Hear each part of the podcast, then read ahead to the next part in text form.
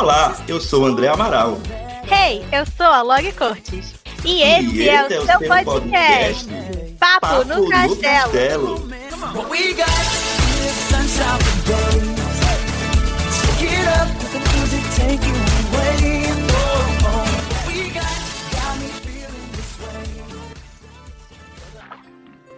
As barbatanas não ajudam, não. Pernas são feitas para andar, dançar e passear pela. Como eles chamam? Rua. Poder andar, poder correr, ver todo dia o sol nascer. Eu quero ver, eu quero ser, ser desse mundo. O que eu daria? Pela magia de ser humana, eu pagaria por um só dia poder viver. Hoje começamos com essa música da Ariel, porque assim como a nossa querida sereia queria fazer parte da Terra, a gente tá aqui porque a gente ama a Disney e sempre quis fazer parte desse mundo. Né não, André? É, e hoje a gente vai falar um pouco é, de, de, do que é ser adulto, né? Adulto não é só pagar boleto, não, gente. Também a gente gosta de Disney, viu? A gente também gosta de um pouco de magia na vida. Pois é. Chega de boleto, vamos falar de magia hoje. Isso. A gente está aqui hoje para conversar sobre um termo que não é muito conhecido no Brasil, mas que é bem conhecido lá fora, chamado uhum. Disney Adults, que são os fãs adultos da Disney. São aquelas pessoas mais velhas que ainda gostam muito dos filmes, dos parques, de todo esse universo. Então a gente trouxe aqui umas convidadas super especiais para a gente poder conversar sobre esse tema, falar sobre como é ser é, fã da Disney adulto, como é gostar desses filmes que muitas vezes são vistos como filmes para criança. Então a gente, a gente vai a gente vai ter uma conversa que eu tenho certeza que vai ser super legal e super enriquecedora. Mas antes da gente começar, André, fala pro pessoal aonde eles podem achar o nosso podcast e como eles fazem para entrar em contato com a gente. O nosso podcast sai toda quarta-feira, o episódio é semanal e você tá nas, principais plataformas de streaming aí de música de sua preferência, Spotify, Deezer, ouça a gente indo para o trabalho, voltando da faculdade. A gente está aqui é, para deixar um, o, o seu dia, a sua semana um pouco mais mágica. E agora chegou a sua hora. Chegou a hora do ouvinte.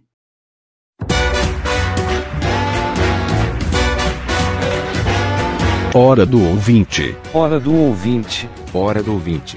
Mande seu e-mail para papo no castelo@gmail.com. Agora é o nosso momento de falar com vocês, de ler as mensagens que vocês mandam. E é a parte que a gente adora fazer pra gente Adoro. saber o que, que vocês estão achando dos episódios, pra gente continuar né, a conversa dos papos que a gente já teve.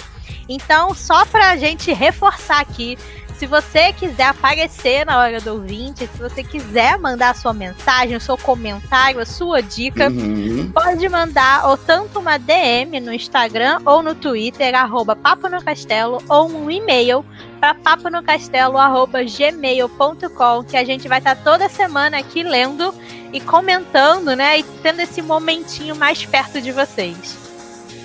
Isso é muito bom ouvir vocês. É, como a Lori falou, vocês podem mandar aí comentários sobre o, o episódio passado, né? Inclusive, esse, esse que a gente vai ler hoje é do episódio que a Rita, lá de Portugal, participou. A gente tá muito chique, muito internacional. Sim! Mas vocês também podem mandar também um, é, sugestão de pauta, como a Lori falou, é, né, algum assunto que você queira, acha interessante, você viu por aí, acha interessante, quer que a gente fale a gente vai, vai ler aqui uhum. e vai ouvir vocês, né? Com todo o maior, com o prazer do mundo, né? E vamos ler Sim. então o recado dessa semana, né? Bora. né? É, vamos, Lore, dê uma, lê aí pra gente. Pra gente ver. Vamos, a gente recebeu uma DM lá no Instagram. Quem mandou foi o João Bento 0226. E aí o João disse assim: Eu sou de Portugal e adoro a Disney.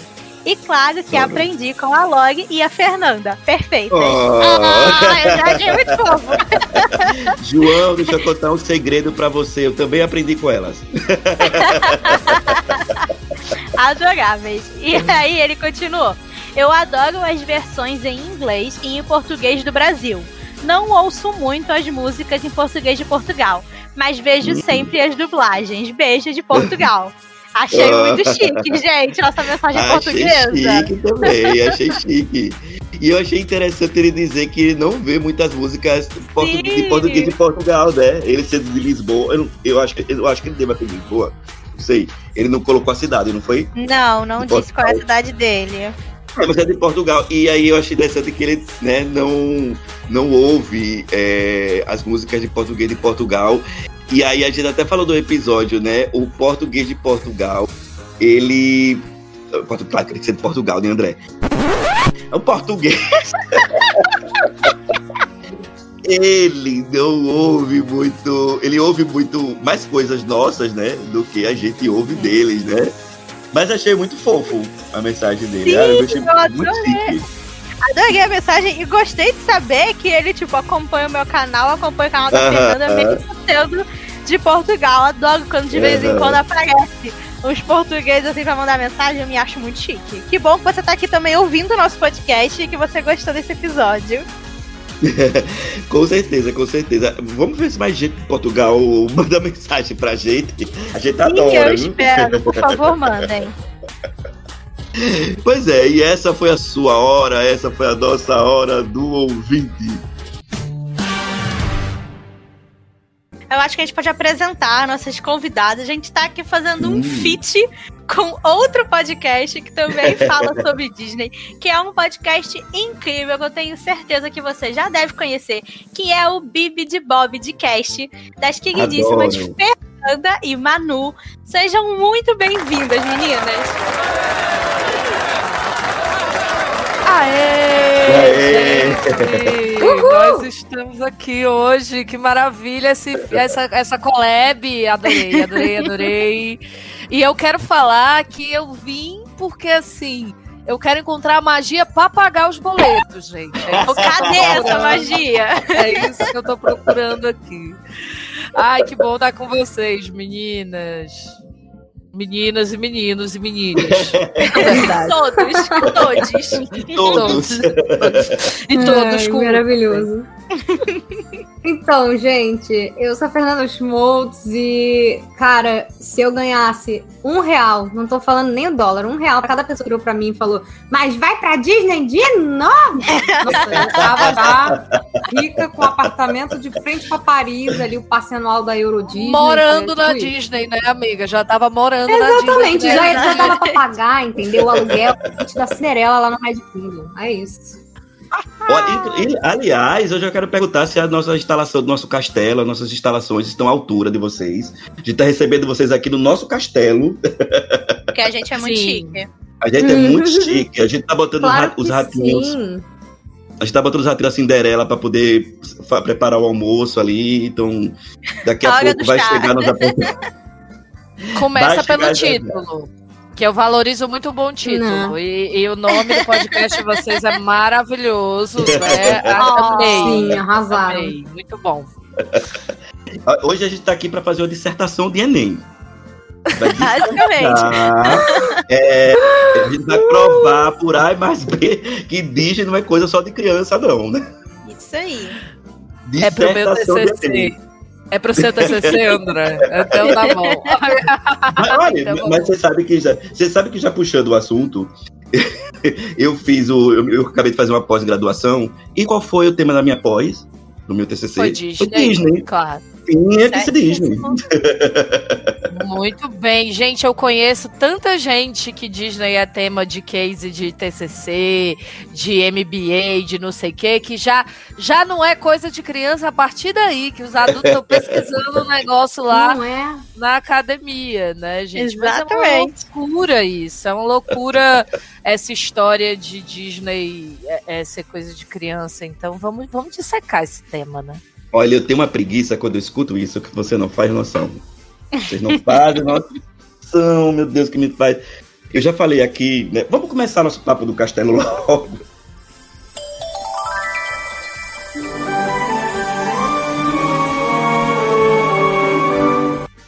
Eu já falei aqui, eu já falei que a gente já começou Já vamos entrar. É, a gente já começou no 220. Eu já falei aqui de outras vezes nesse podcast, né? Porque eu sou professor, né? E aí eu tava falando, e já falei de outras vezes aqui, que toda vez que eu posso, eu boto alguma animação para os meninos assistirem. Adoro. Eu já falei, vamos falar de, vamos falar de China antiga, eu boto uma Mulan, vamos falar de, de- vamos falar de Grécia antiga, eu boto um Hércules. Tem erro, tem ali no Hércules, mas eu boto um Hércules, eu corrijo. Já serve pra vai dar aquela assim. situada.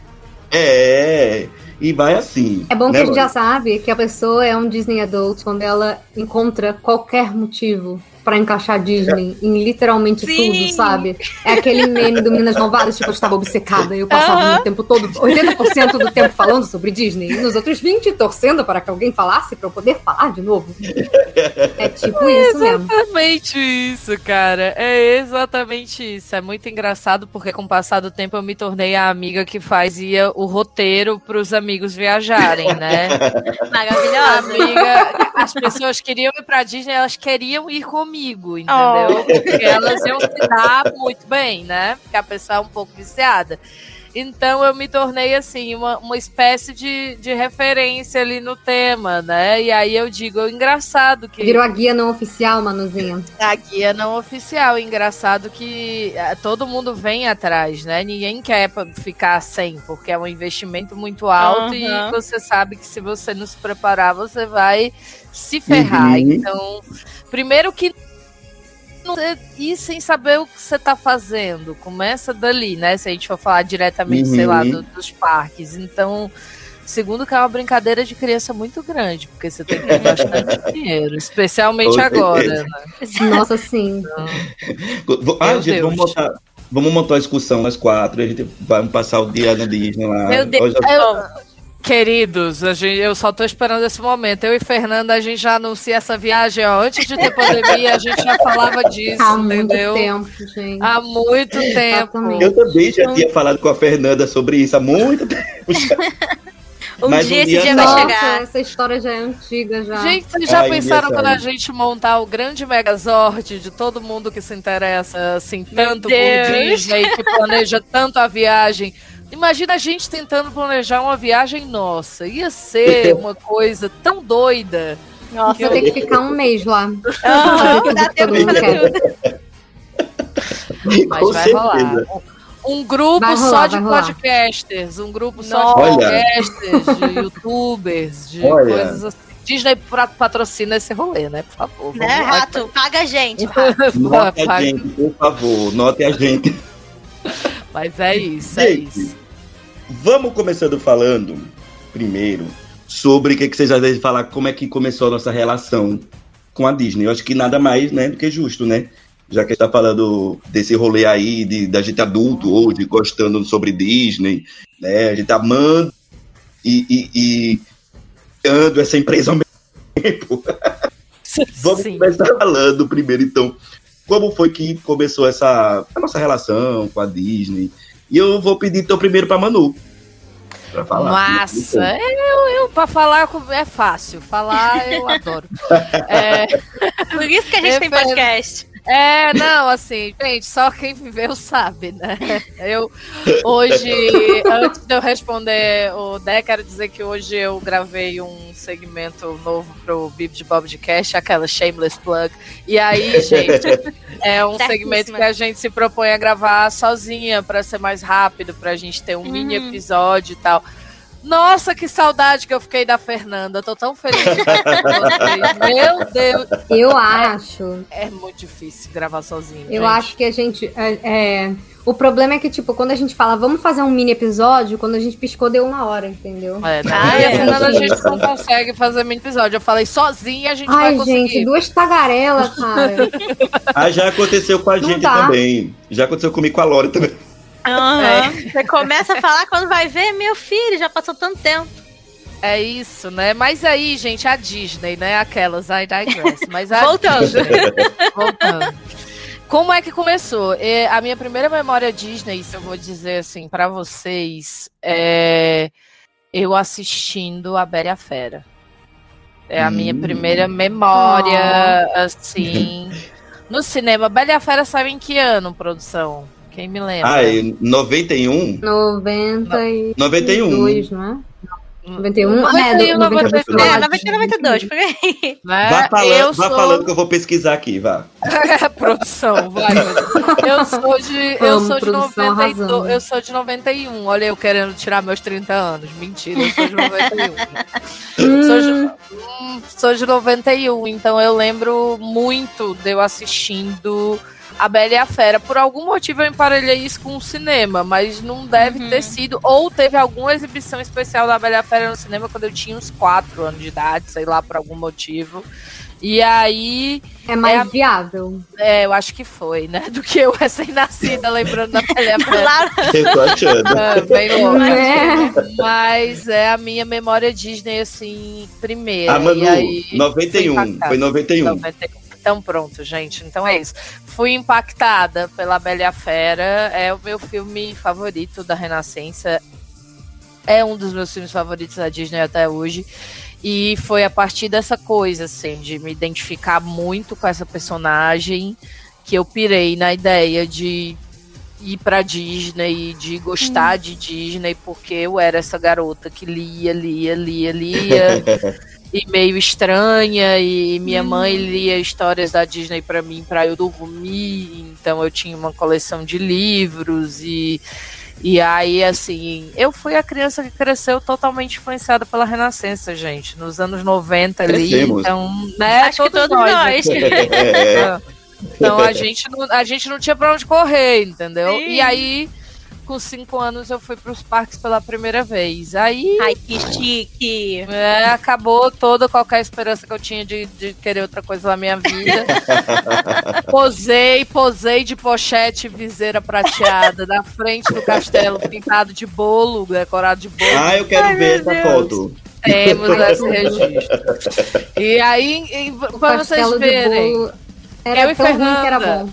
É, eu e Fernando estávamos lá no mesmo momento, inclusive, 97, a comemoração. Eu acho, amiga, que a gente tem que fazer É o, post lá no nosso Instagram do podcast. A gente tem que fazer a nossa postagem Ai, das nossas fotos no castelo de bolo. Sim, Temos, Aí é um-. Acho É um achievement antes mesmo da gente saber né, que seria um achievement. É mítico, Acho então justo. começou, começou aí. E eu tenho uma Sim. história engraçadíssima desse momento que, assim, é ouro, que é eu fui vestida de Cinderela jantar no Chef Mickey's. E aí, nessa época, o jantar, ele não tinha só os Fab Five, como ele também tinha as princesas, por algum Uhum. motivo. Sei lá se era porque era aniversário da Disney. lá. Provável. Aí eu fui É. e eu de Cinderela encontrei a Cinderela, belíssima. Oh. E eu tinha 5 anos de idade, eu só Ah. sabia falar uma coisa, que era One Coke, please. Então eu olhei para a Cinderela e ela olhou para mim e disse, Gente, What a beautiful dress. What a beautiful dress. E eu disse, One Coke, please. a Cinderela chamou. e a Cinderela chamou o garçom. Ela chamou o garçom, gente, pra me trazer uma Coca-Cola. Então, Gente, assim, é isso. Você É zerou sobre a vida com 5 anos. Tudo, não é mesmo? Foi assim, foi assim que tudo começou. One Coke, please. E vocês, gente? Fernanda, diga aí como é que começou seu, sua, seu amor pela Disney. Olha, eu acho que voltando atrás hoje em dia e pensando, eu acho que foi muito uma coisa que a minha mãe trouxe pra mim. É, meu pai costumava comprar as fitas VHS dos desenhos pra mim, mas a minha mãe gostava muito das princesas clássicas, então acho que os primeiros filmes que eu tenho lembrança de ter visto em casa, quando eu não tinha nem idade pra ser gente ainda, tá comendo areia, é, foram tipo Branca de Neve e Cinderela. E as minhas Uhum. festinhas, quando eu era criança, eram temáticas das princesas. Eu tive a festinha da Cinderela, tive a festinha da Branca de Neve. E assim, eram só Ah, as clássicas, legal. porque eu acho que era o que a minha mãe gostava muito. Eu tô doida pra achar. Até filmagem Legal. disso, se não tiver estragado a fita. Eu quero até achar pra tirar uns prints de alguma coisa, enfim. Mas muito lindinho, sabe? É, da minha, minha irmã, com dois anos, a gente fez uma festinha de Baby Disney pra ela. Então era Ah, aqueles personagens com as, as roupinhas azul e a roupinha rosa, sabe? Uhum. E aí eram tão feios, mas tão feios, mas tão feios, pareciam umas ratazanas que eles chegaram perto da minha irmã, ela começou a chorar. Essa é uma memória engraçada que eu tenho. Foi icônico. Tadinha. A minha irmã olhou e ficou. "Hum, Não. Mas. E eu lembro que nessas fitas. Eu lembro que nessas fitas dos filmes. Que eu descobri que existia um lugar mágico, que era o parque da Hum. Disney. Uhum. E eu via e eu babava, babava. Porque nessas fitas mais antigas, eles botavam assim. E cada fita tinha foco em uma coisa. Então era Uhum. incrível, incrível. Eu olhava e ficava assim, "É", sabe? E aí eu fui em 96 pra lá. No final de 96, então eu peguei a comemoração também, peguei o castelo de bolo, que na época não dava pra ficar trocando tudo tanto assim, não. Então Ah, é. é, é, ficou uns dois anos de, de, de bolo, Bolo. mesmo, De sei lá, bolo e quase vai. fazendo 30 anos e tava lá escrito 25 e é isso, e a gente foi. E o bolo Mas eu não lembro que- derreteu. Não derreteu, pois é. E eu lembro que a minha mãe, tadinha, minha mãe ficou muito triste porque ela tava doida pra tirar uma foto com a gente na frente do castelo. E ela já tinha ido quando era mais nova, então ela tava acostumada com o castelo todo bonito, arrumado. Aí a gente chegou lá, tava aquele Chegou lá, bolo zoado lá. Ai, Bolo gigante. meu Deus, que Nossa, frustração. eu lembro que. Eu lembro que eu olhei assim, tipo. E eu fiquei, caraca, é um bolo gigante, né? E, nossa senhora, para a pequena Fernanda foi, foi, foi uma experiência, assim. Gente, A pequena Fernanda um tem só uma bonito. memória dessa viagem, Gente, na real. E, gente, não era um Foi- bolo por quê? bonito. Não, e não é. era um bolo bonito. Não, era um era bolo bolo muito meio. Era os anos 90, cartunesco. gente. Era jeca. era muito É, jeca. era um bolo meio cartunesco, assim. Eu acho que nem Enfim, isso. pelo lado Era bom. estranho. Era uma Se tentativa fosse meio hoje, sei lá. É, se fizessem hoje em dia, sei lá, talvez quisessem botar um, um leão fotorrealista lá, então assim, eu acho que o Mas- negócio de bolo tá bom já, né? Acho que o bolo tá melhor pelo menos tá no tema. Né? Mas, Gente, mas, mas, é, é. nossa, Eu tô olhando aqui no Google uma foto do bolo, meu Deus. É, Era uma loucura. Era horrível. horrível, né? Não, não era Era horrível, gente. feio. Não era horrível. Calma. Vamos, vamos dar. Mais ou menos. Era, tava no tema da época, galera. Tava Exatamente, ele tema, tava bem no- Era jeca, gente. Era isso, era a gente tirando foto com, com pochete holográfica, viseira, essas coisas, tinha que combinar. Entendeu? Com a roupa das E era crianças. rosa. Que combinar. Era rosa, gente. Era um rosa chiclete. muito rosa. Tipo, um rosa muito pink, assim, que você olha e você fala, meu Deus do céu, fiquei cega. aqui. Maravilhoso, amei. Foi muito bom. Adorei, Ah, era amiga. incrível, incrível. Saudade Eu amo que, tipo, as torrezinhas, elas pareciam, tipo, uns... é, uns Fruit Loops, uns negócios assim. É, Parecia um negócio de cereal. Aí minha mãe olhou e ficou assim. Aí ela, depois, quando a gente era mais velha, ela falou: Ai, Fê, fiquei tão deprimida quando a gente chegou lá e tava aquele negócio feio. E, né, é bom lembrar pra galera mais jovem que tá ouvindo a gente que não existia internet, né? Não existia rede Não. social. Então, É, só sim. quem fazia alguma ideia do que tava rolando era quem conhecia alguém tinha acabado de ir pra lá. Uhum, uhum. Então, assim, não era, não era tão simples. E aí a gente chegou lá sem saber de nada, né? uhum. Mas é isso. Mas Chegou temos lá, as fotos, fotos icônicas, assim, lá na, nos parques. Ai, muito feliz. Mas, basicamente, o meu amor pela Disney começou com os desenhos mesmo. E foi muito, acho que, influência da minha mãe mesmo, porque... Ah, mãe que adora ficar organizando festinha de crianças, essas coisas, ela sempre Uhum. aprende as princesas. e coisas pra mim. temáticas.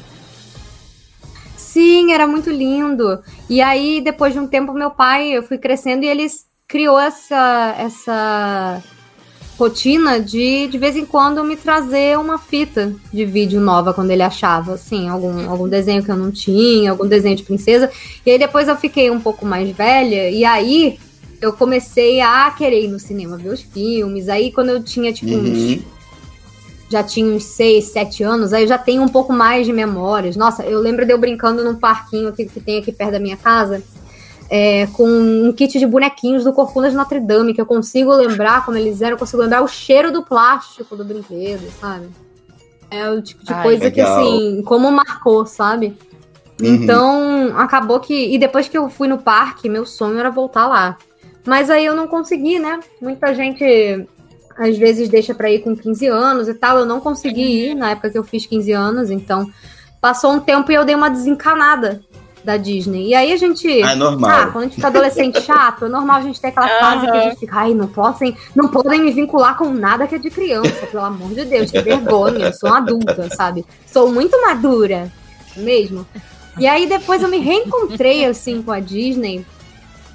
Não só com os filmes, mas eu pude ir nos parques numa época que eu já tinha desistido, que eu nem sabia mais, que nem tinha, mas nem pensava mais em parques da Disney. E acabou que, assim, foi meio que o destino que eu consegui ir. E aí, depois que eu voltei, eu me reconectei de um jeito tão forte. E aí era respirando Disney. Assim, pra cima e pra baixo. E aí nisso eu já era adulta. Se eu fosse homem, seria barbada. Entendeu? Eu trabalhava, fazia faculdade. E aí eu tava pensando assim, cara, eu quero falar de Disney, mas ninguém quer falar comigo, porque é todo mundo burro velho as, ga as galera ainda acham que Disney é chato, entendeu? A galera eu não voltou. entendo. A galera não voltou do. Ai, mas a Bela tem síndrome de Estocolmo. Ai, Só entrou nessa e não saiu, entendeu? Aí eu resolvi criar meu canal, resolvi começar a falar de Disney e hoje em dia eu não consigo parar de falar de Disney, porque as pessoas querem que eu fale na internet basicamente só de Disney. Então, né, a gente chama aí The 24 tables por dia. exato. Agora eu tô criando, tipo, canal na Twitch pra tentar falar de coisas que não sejam Disney, sabe? Pra dar um respiro também. Exato. E senão começa a ficar muito, sabe? E quando você começa a É. trabalhar e viver criando conteúdo e você tem um nicho muito fechado, como é o caso aqui nosso que, que criamos conteúdo de Disney, a gente literalmente vira um Disney adulto, sabe? Uhum. É isso. E quando você chega nos Estados Unidos, nos parques principalmente, ou numa D23, que tá- é só adulto que tem lá, Ah, basicamente, as crianças quase, aí- quase não vão. É outra coisa. Gente, outra aí é tipo Conhece o parque de diversões da vida. É. aquela galera que dorme na fila pra comprar as bonecas edição limitada de, de Ah, ainda 300, quero 400 ir. dólares. Ai, gente, o povo que dorme na fila pra ir lá no painel pra ouvir três palavras lá do, do artista que vai fazer o próximo filme. É, E é isso aí. E você vai, e você vai Daí feliz, adiante. assim. É realmente pinto no lixo. E aí eu acho que a gente se sente. Eu, pelo menos, me senti muito acolhida, porque a galera, geralmente aqui no Brasil, tirando a galera que me assiste, assim, o pessoal que eu conheci por causa do canal, não tem isso da cultura Disney. A cultura Disney é um negócio muito forte dos Estados É, Unidos, né? Uhum. Então, Verdade. chegar lá e falar, ai, ufa, eu sou normal, considerado normal em algum lugar. Pessoas graças que a me Deus. entendem. Ah, é, essas pessoas aqui me entendem, elas também querem dormir na fila pra, pra ficar lá na ponte que partiu e ver do telão, só pra dizer que, tipo, ai, vi as coisas, estive lá, vi o teaser, sabe? Tipo, você vê um pontinho longe que é o artista, mas você tá, ai, respirei o mesmo ar, hoje em dia não mais, né?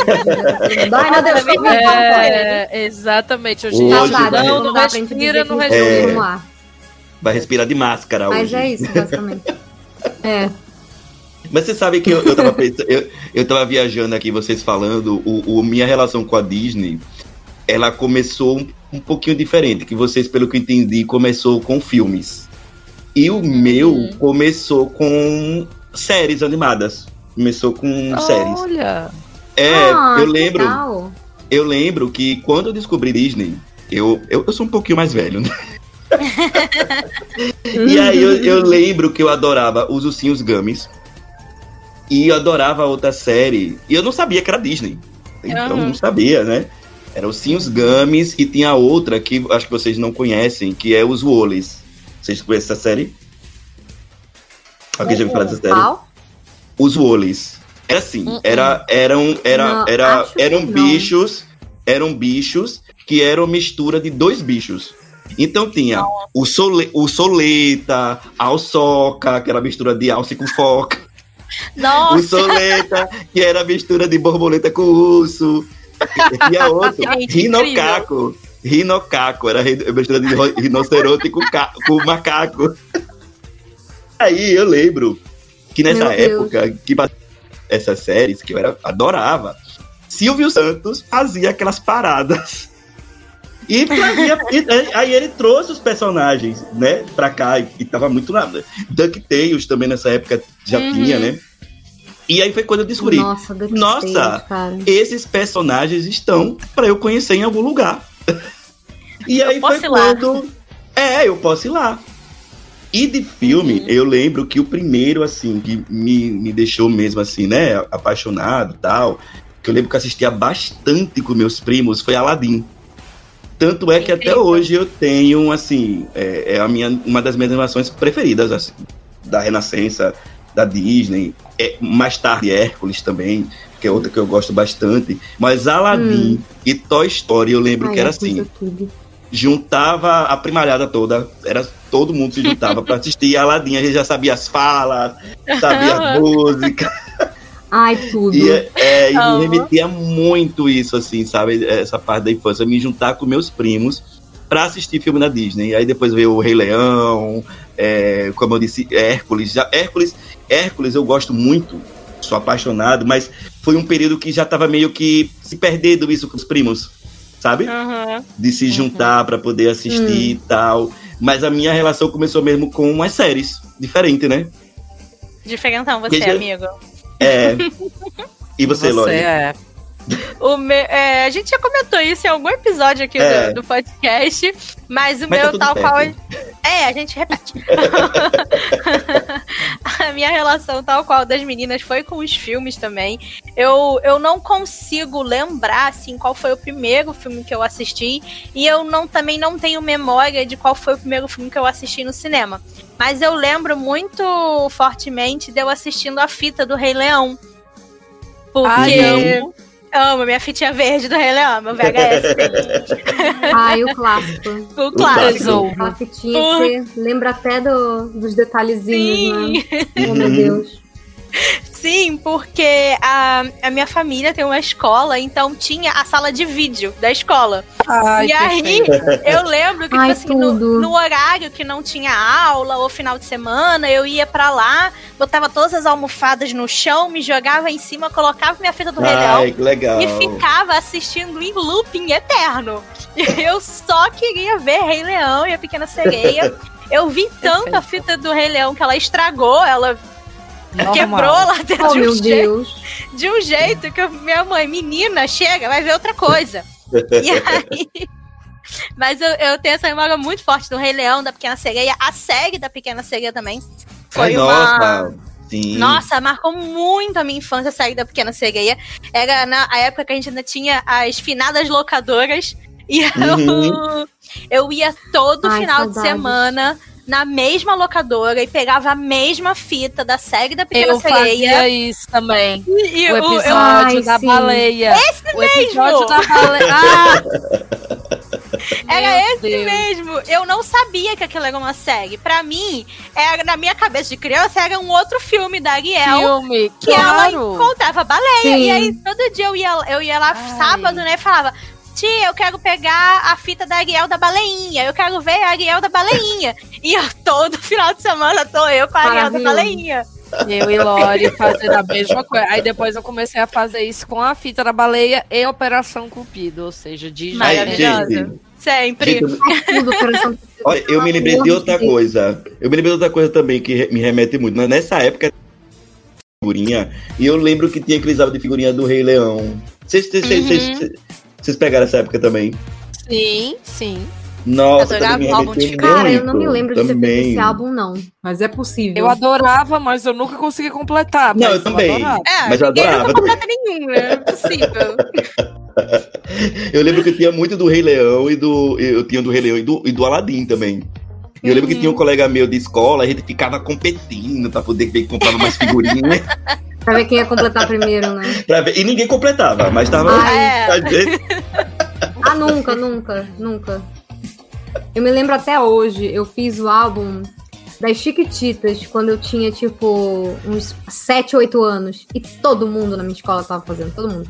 E aí, chegou um ponto... Não, e, e aqui em casa a gente gastava em dobro, né? Porque meu pai comprava um álbum pra mim e um Ah. álbum pra minha irmã. Porque Aham. eu isso de dividir. Ah, E era muito engraçado, porque a Lu, minha irmã, ela é hum, quatro anos e meio mais nova que eu. E ela se inspirava muito em mim quando a gente era pequena. Uhum. Então era engraçado que a gente parecia gêmea sem ser gêmea. Porque a gente comprava roupa igual, só que de tom diferente. Então era roupa igual, sapato igual, tudo igual, assim. E, Amo. e aí era isso também. Quando eu comprava um álbum de figurinha, tinha que comprar dois álbuns de figurinha. Mas naquela época tudo bem, porque a figurinha era, Era barata, não era, sei era lá, 5 50 centavos. centavos um pacote, que nem é um absurdo que é hoje. Né? Era literalmente tipo 20 centavos, então era Sim. mais show. Mas eu lembro que, cara, eu amo essa, essa coisa de álbum de figurinha, porque é uma coisa que eu até me conectei mais velha de novo. Porque, nossa, que saudade, sabe? Eu Aham, amava fazer sim, álbum de sim. figurinha.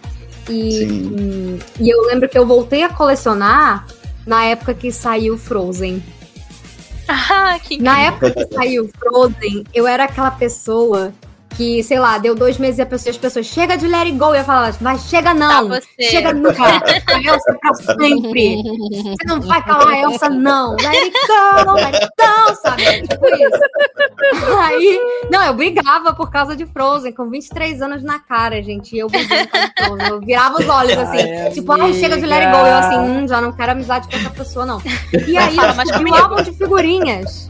Gente, eu descobri o álbum de figurinhas e eu fui. É, Eu realmente fui embora no álbum de figurinhas. Eu não só me enchi de figurinhas, Surtou, como eu descobri um site, um site na internet de troca de figurinhas e eu Nossa. completei Outro nível. Motherfucking álbum. Eu não conseguia bem, completar álbum de figurinha quando eu era criança. Chegava um ponto que Aham. meu pai falava assim, ai, não, não adianta, eu tô comprando bem Chega. repetido, tenta É, tipo, trocar. acabou. Ai, mas era difícil. E aí, às vezes, ele pedia, né, ó, quando faltava, sei lá, 10 figurinhas, qualquer coisa assim, ele Aham. pedia na editora. E eu lembro que meu álbum das Chiquititas foi uma derrota, porque faltou literalmente uma figurinha, e eu falei, agora Ai, é questão Deus. de honra, eu não quero que você peça a minha figurinha. Que eu quero conseguir trocar ela na escola. E era uma figurinha comum, não era nem uma figurinha brilhante. Eu nunca consegui completar, eu fiquei muito triste. Pô, amiga. Muito triste, mas aí no do Frozen. E aí eu emendei, assim, eu fiz vários na época do Frozen. Eu fiz o do Frozen. Aí quando eu completei, eu falei assim, ai, quero fazer mais. Aí eu fiz um das princesas que tinha na época. Gente, eu fiz um álbum Ah, eu dos quase Minions. comprei esse das Eu princesas. fiz um monte desses álbuns. Eu fiz um do, do Hora de Aventura. Que o problema é que os da Disney, eles eram da. hum, Da Abril. Panini. os álbuns da Ah, Abril. da Abril.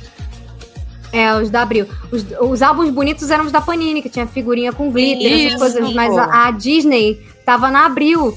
E aí era tipo assim, a figurinha não colava, quando era figurinha dupla, não colava direito. Nossa. E eu adulta, Ai. e eu puta da vida, porque eu tava gastando dinheiro, sabe? Aham. Eu trabalhando, já adulta, e eu gastando dinheiro, e aí eu ia colar a figurinha e, e- e ficava tudo fora da borda do- da página. E eu assim, ah, não. não. Ah, Tá, amigo, não. faz direito, pelo vagabunda. menos. Não, e tipo assim, uns screen cap muito fajuto, sabe? Do filme. Eu assim, cadê a figurinha brilhosa? Cadê o pôster? Não tem. Cadê a, Absurdo. cadê a que tem Sabe? corte especial? Que coisa. E aí, eu lembro que a Panini, que eu amava os da Panini, os que eu colecionava quando era novinha eram da Panini. Sim, são Eu os fiz o álbum do. Star Wars da Panini, das Chiquititas era da Panini, e aí tinha aquelas figurinhas com brilho holográfico, uns negócios Aham. assim, lindo, sabe? Aí, nossa senhora, mas teve uns álbuns assim que eu brochei da Disney. Aí um dia a Panini lançou um álbum de Hora de Aventura, que era perfeito, meu Deus do céu. Esse eu não completei, mas eu comprei porque eu falei assim, ai, gente. Coisa linda, coisa linda. Mas nessa época aí, tipo, 2014, 2015, eu fiz vários álbuns, vários álbuns. Mas aí começou a ficar muito proibitivo. O último álbum, na real, que eu, que eu peguei foi aquele álbum do Donald de 90 anos. Mas é, sim. Tenho eu nem comprei também. porque tava tão caro, mas tão caro, Sim. mas tão caro. O pacote Tá de figurinhas, caro, que era, era 3 reais um pacote. Eu fiquei assim, gente, mas é o quê? De ouro? Vai fazer o que essa figurinha? Vai me dar um fast pass na Disney? O que, que, que, que, que vale isso aqui, sabe? E aí venha com uma coleção de cards também, com uma caixinha Aham. pra você guardar os cards, com todas as eras do Pato Donald. Eu assim, Sim, era Fernanda, você é pobre, Fernanda. Você não pode, você é pobre, Fernanda. Pare Eu de não gastar comprei dinheiro, Fernanda. justamente por isso. Então- eu não comprei porque era Eu também não comprei, mas aí, olha. Mas olha a treta que aconteceu. Olha o destino que fez comigo. É, eu ia fazer aquela Disney Magic Run de novo, que eu não consegui Uhum. fazer. Foi em 2019. Mas aí a Natasha, minha amiga, fez. E aí ela falou: Ai, Fê, eu não quero, porque ah, eu não tenho como colecionar figura. Eu falei, amiga, eu também não. Ela falou, mas eu te dou, que aí você fica com um álbum, pelo menos. Eu falei, tá bom. Ai, não prestou, né? Não prestou. Aí eu falei Né? assim, então, eu olhei. Não, e aquele papel, papel de foto quase, sabe? É um É álbum realmente surreal de lindo, surreal. Aí eu falei, bom, entendo o valor ser esse. E as figurinhas muito bem feitas, eu falei assim, gente, que milagre foi esse? Nem sei se ele é da Abril, mas eu acho que não, que a Abril fechou, né? Eu acho que ele Abriu já É,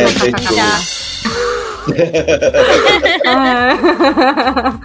Uma pessoa já tá com. Gente, mas olha, é, se sinto à vontade pra me cortar, porque se deixar, eu vou começar a ficar falando. Mas enfim, eu, eu sei que eram tantas figurinhas, eram quase 300 figurinhas, que eu falei assim, gente, não vai Aham, dar. ele é gigante. pobre, eu já tô pobre.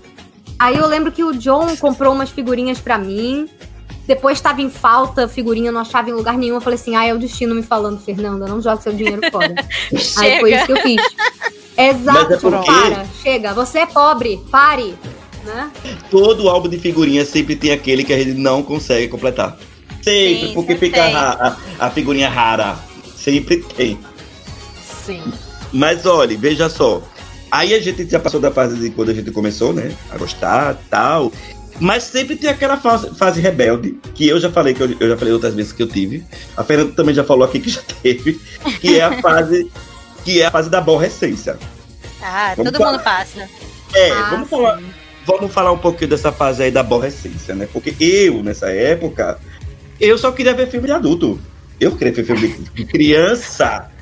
Vou querer ver filme de. Nossa, Não. Adoro. gente. Porque a gente quer tudo achar Era que é tipo adultão. assim, Não quero ver filme mais de É, a vibe, tipo assim, Zack Snyder. Sou muito adulto, então tem que só ter posso muita porrada, muito sangue. E o Batman falando É, palavrão. Porque aí sim, sim. é adulto o suficiente pra mim. O pior. E aí eu posso ser dark, trevosa, sabe? Tipo, Não, o pior é que eu não era nem essa. Eu não era nem essa, É. gente. Eu via, eu via filme cult francês, Nossa, eu era Ai,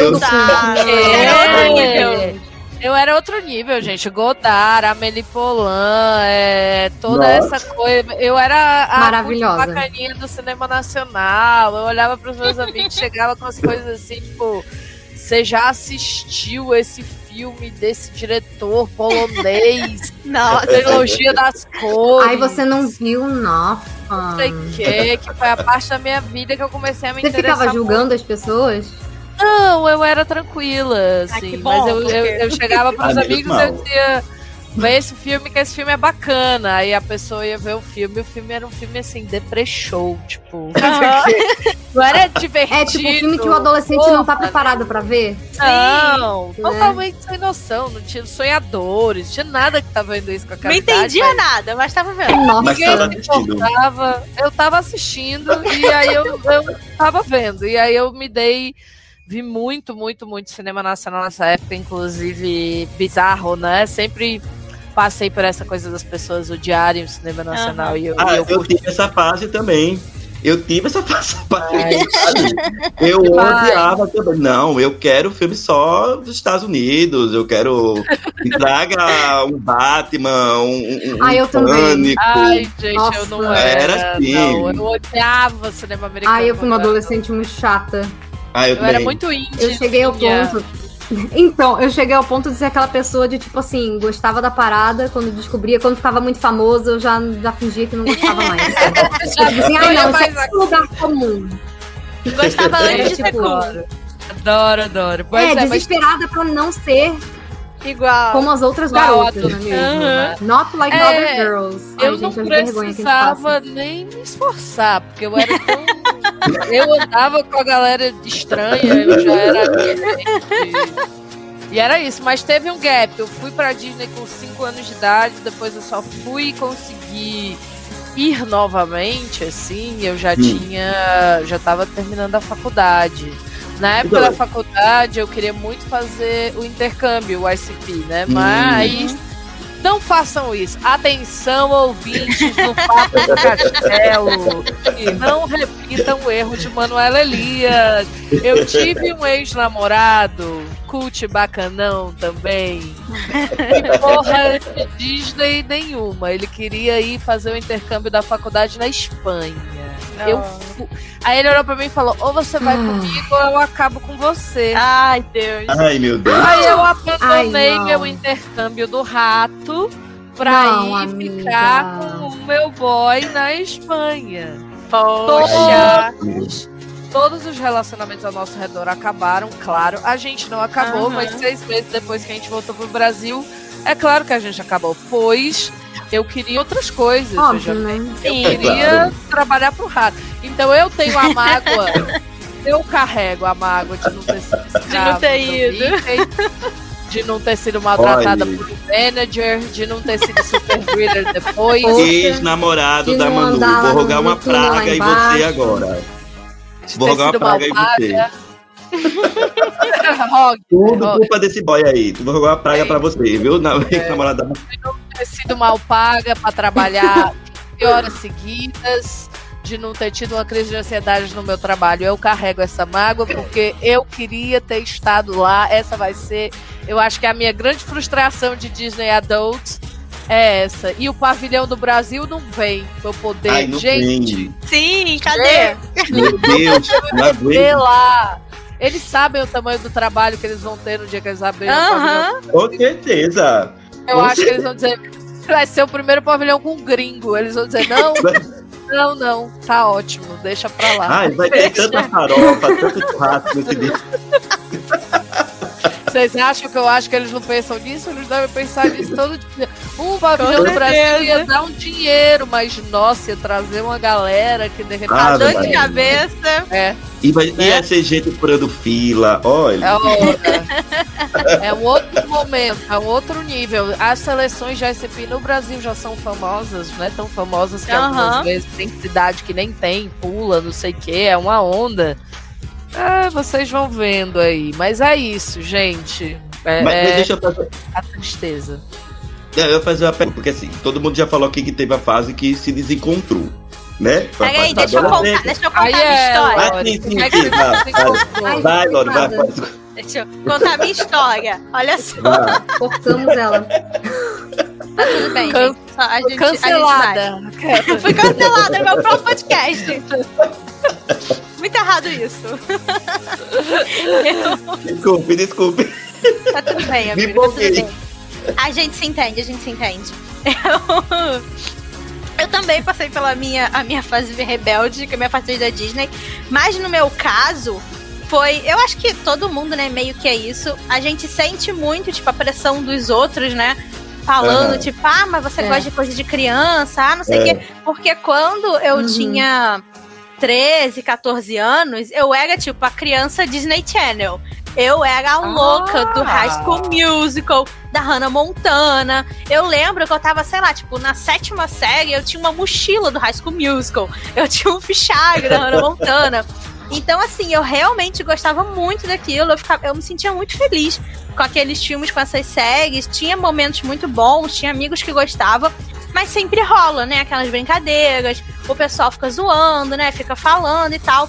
E Uhum. apesar, né, de gostar muito, aquilo fazia eu me sentir mal, fazia eu me sentir diferente de todo mundo. E aí, logo depois, assim, nessa parte, quando eu entrei no, no ensino médio, veio a fase rebelde, né? Que eu falei, ah, não, já que todo mundo fala que eu sou criança, que não sei o que, acabou, não quero mais saber disso. e aí eu, eu larguei.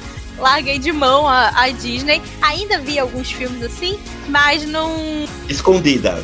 É, tipo, meio Escondida, escondida. isso agora. É, tipo, meio escondida, sabe? Tipo, eu não, não ficava mais tanto vendo o canal, ou quando, tipo assim, ah, eu vou no cinema nas férias. Aí, ah, tá passando um filme da Disney, ah, vamos lá ver o que que é.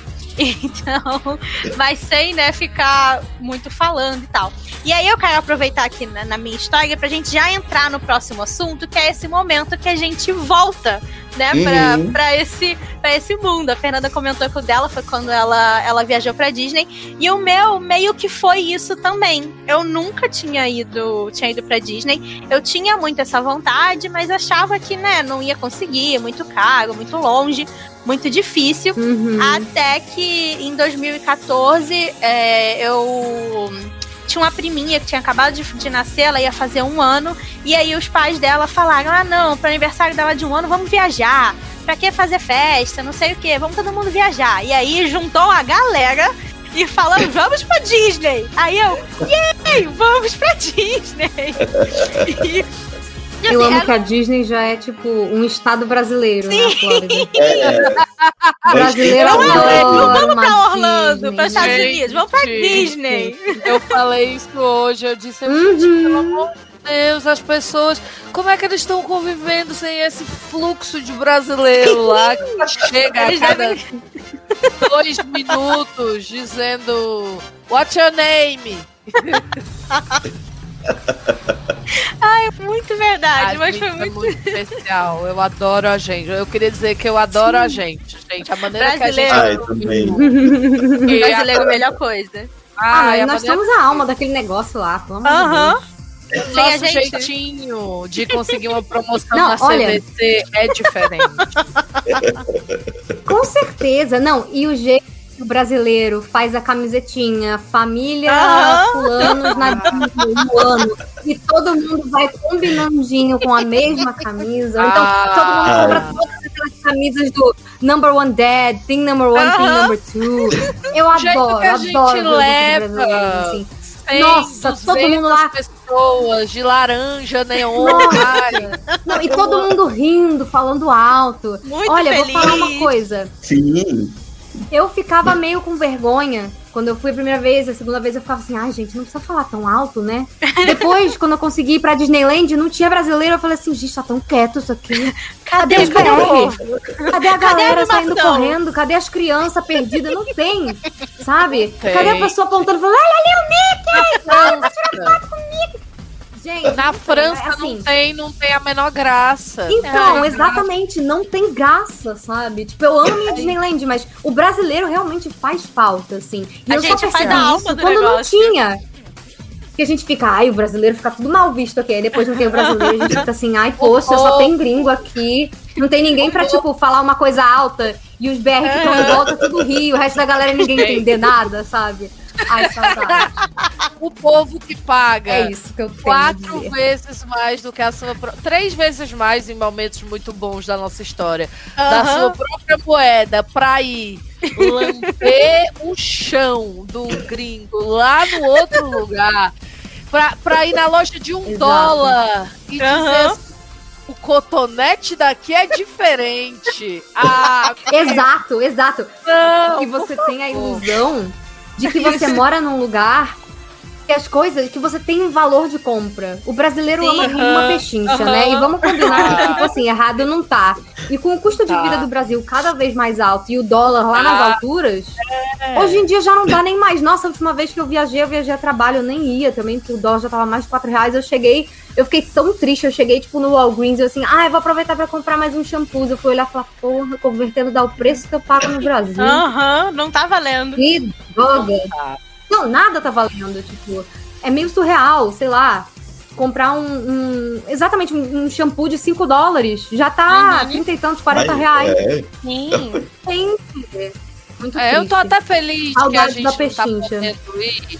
Eu tô até feliz que a fronteira tá fechada, porque aí a gente não É. se sente tão mal, entendeu? Não se sente tão A gente mal. não vira e fala, poxa, podia esperar o não dólar tem- baixar, mas. Ah, vou parcelar aqui. O que custa, não é mesmo? Ah, se eu ficar um pouco tenho eu endividado. vou nem sentir. Vou parcelar e não vou nem ficar em sentir. casa o outro ano inteiro, sei lá. Aí tu é fica lá isso. Mas sim, os Exatamente. brasileiros são o sangue e o suor de Orlando. Parabéns, a gente faz São. muita diferença. Adoro. Mas vocês se conectaram de novo quando, quando foram pra Disney de novo ou foi antes? Você já, porque a Lore falou que foi quando ela viajou, né, pra, pra Disney. Pra- Uhum. Com, a, com, a, com a família toda. Ah, Nossa, gente, olha só, nunca vão com grupo grande, é uma merda. Ah, é eu isso. fui com 12 pessoas já. Cacete, que inferno. E eu era, e eu era a líder dessas 12 pessoas, toda a minha família também. Não, amiga, eu Amiga. queria ser a líder, mas ninguém deixava. Aí eu não conseguia Ninguém fazer deixava, nada. amiga. Foi um saco. Não, amiga, as pessoas me escutavam. Eu, eu Nossa, tenho uma, uma autoridade aqui nesse assunto. Mas é Poxa. muito doido. Porque pra mim esse momento foi lá no momento do, do queria ir fazer o intercâmbio. Quando eu Aham. percebi que Hum, amigos meus foram e adoraram a experiência, eu fiquei.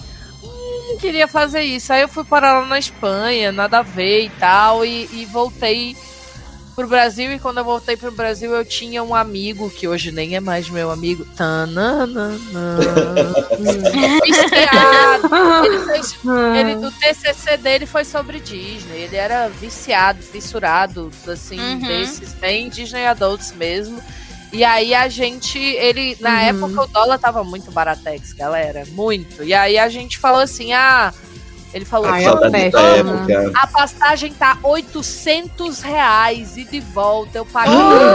Queria. Ah, Ai, meu Deus. Ai, gente. 880 reais pra levar a mala. minha cara. Duas malas de 32 Nossa. quilos. Sim, Meu Deus, dava pra gente montar nossa É. excursão. Dava pra montar a gente. Nossa, dava pra gente. Ai, gente, dá para. pra ir todo mundo. Pelo amor Dá. de Deus, vou ficar E aí, deprimida aqui. Não me lembra dessas coisas, não. Fui com ele, a gente ficou hospedado no All Star Movies. Eu lembro na parte da Bela e a Fera, não me esqueço. Ficamos lá e, e aí pronto. Aí ele fez um. Eu não entendia nada de planejamento Disney nessa Aham. época, eu tava tipo bulhufas. Ele fez, ele fez um roteiro desses que hoje eu faria, assim, um roteiro com Arrasou. todos os highlights, com tudo que tinha, com os melhores Ai, lugares tudo, tudo, tudo pra você sa- se você saísse assim daquela viagem dizendo ah, whatever, você- não era pra você. Mas aquilo ali, ele, o quê? Ele, ele fisgou-me assim de todas as ele falou a minha língua, entendeu? Ali foi assim, com camisa igualzinho, teve tudo. Nossa, ele, ele Fast Pass, tudo programado. Ele humilhou. Quando eu voltei, eu falei: amo, já quero marcar a próxima. Não sou mais. Não, não, não, não somos mais amigos. Maravilhoso. Não somos mais amigos, mas a experiência foi ótima. Não é por isso. Eu falei, eu quero, eu agora eu vou estudar esse negócio. E aí pronto. Aí eu caí Me de cabeça. profissionalizar. Fui me profissionalizar. Abri um canal no YouTube falecidíssimo, que jamais falarei Gente, o nome, amo. porque está lá. Eu Poxa. falando sobre. Amiga, como Fala assim? aí. Está lá. Ah, Olha não, em só, primeira você mão. pode falar pra gente em off depois, pelo Sim, menos. É. conta né? depois. Está lá Conta falando depois pra sobre gente, pelo menos, roteiros, e dando roteiros dos principais parques da Disney e da Universal lá Gente. dessa Ah, época. vai. Perfeito. Eu, ruiva de cabelo liso ainda, falando. e foi nessa época, Mentira. um pouquinho depois, a Fê fez o canal dela, que não teve relação com esse meu canal, porque eu não cheguei a bombar, ela fez o que ela quis, enfim. Só que ela começou o Eu canal dela, que eu época. me lembro, Eu sou dessa Falando. época. de parque, lembra, amiga? Uhum. Quando a Fê Foi, começou foi. a falar de parque, eu logo conheci ela. E aí demorou um tempo até a gente se conhecer de Ai, fato na gente, CXP e lançar o podcast uns anos depois e tal. Mas veio desse, Foi, desse nossa. lance do SP. 2017, né? Uhum. Foi na 2017, nossa. Eu, era muito moda, gente. Eu estudava Belas Artes, uma faculdade particular de Fortaleza aqui, e era muito moda fazer o ICP. Dentro da minha faculdade, dentro da minha faculdade tinha, do meu campus, tinha uma STB, que é a Nossa. agência que faz o ICP. Hum, Então, Aí sim. quando tinha é, o recrutamento em Fortaleza, acontecia dentro da minha faculdade. Menina. Entendeu? Poxa, E eu tão perdi perto tão longe, né, amiga? oportunidade. Enfim, vamos lá. É isso. É, então, eu Enfim. descobri que dava pra fazer esse intercâmbio. Eu só descobri que dava pra fazer esse intercâmbio quando eu tava na faculdade mesmo. E aí eu meio que. Eu, eu, eu me identifico com a sua situação, porque eu acabei não indo por causa do, do meu ex-ciumento. Ai, Ele não amiga, Ai, ficou. meu. Deus. Difícil Ai, esses homens, olha, eu vou É dizer. assim, então. Passar qualquer pano. assim. Uhum. Muito triste, é isso que eu tenho a dizer. Mas tudo bem, tudo bem, não era pra ser, sabe? É, Quem sabe um dia. tudo na vida Não tem um porquê. Tudo na vida tem um porquê. Exatamente, eu acho. Amiga, vai ser no pavilhão do eu Brasil, amiga. A gente vai junto. Ai, amiga, até- tem que ser. A gente tem que ser Amiga. caçadora desse negócio. Amiga, eu posso ter Pelo até de filho. Eu, eu, eu já falei pra minha mãe, eu falei, mãe, você sabe que eu quero muito ter filho, vou casar esse ano, quero, quero engravidar e tal. Uhum. Quero dizer que eu vou levar a criança pra maravilhoso. Disney em momentos pontuais. Incrível. Aos 5, aos É. 10. Beleza, mas nesse meio termo eu vou estar indo e ela vai ficar na sua casa. E eu e o irmãozão lá. Ah, gente. Arrasou! Você acha? Porque a gente tem que falar nesse podcast que a viagem do Disney Adult ela inclui Drinking Around the World no Epcot. Sim. Ela inclui umas coisas que são assim especiais. Especiais. É outra viagem. É o, ah, é outro Vai sair do papel. Nossa. Vamos Acho que a gente tem que criar-. Criar o grupo de viagem dos Disney Adults. E aí, se a Com gente vai. certeza. Acho válido. Eu acho E aí a gente começa a juntar dinheiro hoje. Isso! Acho válido. Ano que vem, quando as fronteiras reabrirem, pra você A que tá tá achando lá. que vai Na pra Ruanda, D23, na D23, olha. entendeu? Pra você que tá Ai, achando que vai gente, pra Ruanda vamos. esse ano. Ei, você que tá ouvindo o Papo no Castelo e acha que tá com a viagem marcada pra maio, pra junho, pra... Amigo, Esquece, desiste. bebê. Esquece. Você Vamos tá... pra D23, bebês. É, Vamos. tá, no, D23. você tá no erro, entendeu? Mas a gente começa a juntar dinheiro hoje, porque nesse Brasil, pra gente conseguir viajar em 2022 ou 2023, a gente tem que começar a juntar um dinheiro hoje. Sim, Então porque fica senão... combinado aqui. Ai, Isso não- fala da pressão.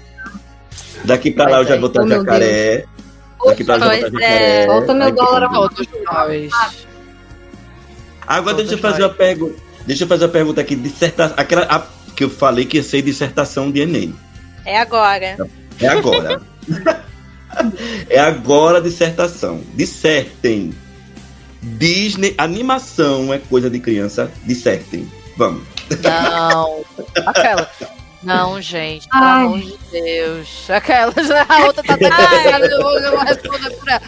Não, gente, não é coisa de É que dá criança. É que dá preguiça. É, assim, dá. não tá aqui, não. É, é um saco. É, não é, mas preguiça. não é, não.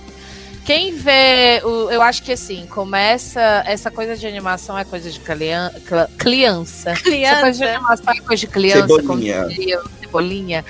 Começa em você olhar, por exemplo, Branca de Neve e ver Uhum. que aquilo ali é uma obra de arte, não é um filme. Sim. Uhum, Sabe? uhum. Desde a manufatura da animação até. Aí você diz, tá, Manu, mas o tema e tal. lalalala. Ok, então vamos ali pra Pixar, que é, sabe contar a história como ninguém. E ali você Uhum. vê que a animação pega tanto a criança quanto o adulto, né? Às vezes as pessoas Uhum. dizem, ai, não, a animação não é pra criança. Olha os filmes do estúdio do estúdio Ghibli e tal. Eu digo, não precisa ir tão longe. Tão é longe, é.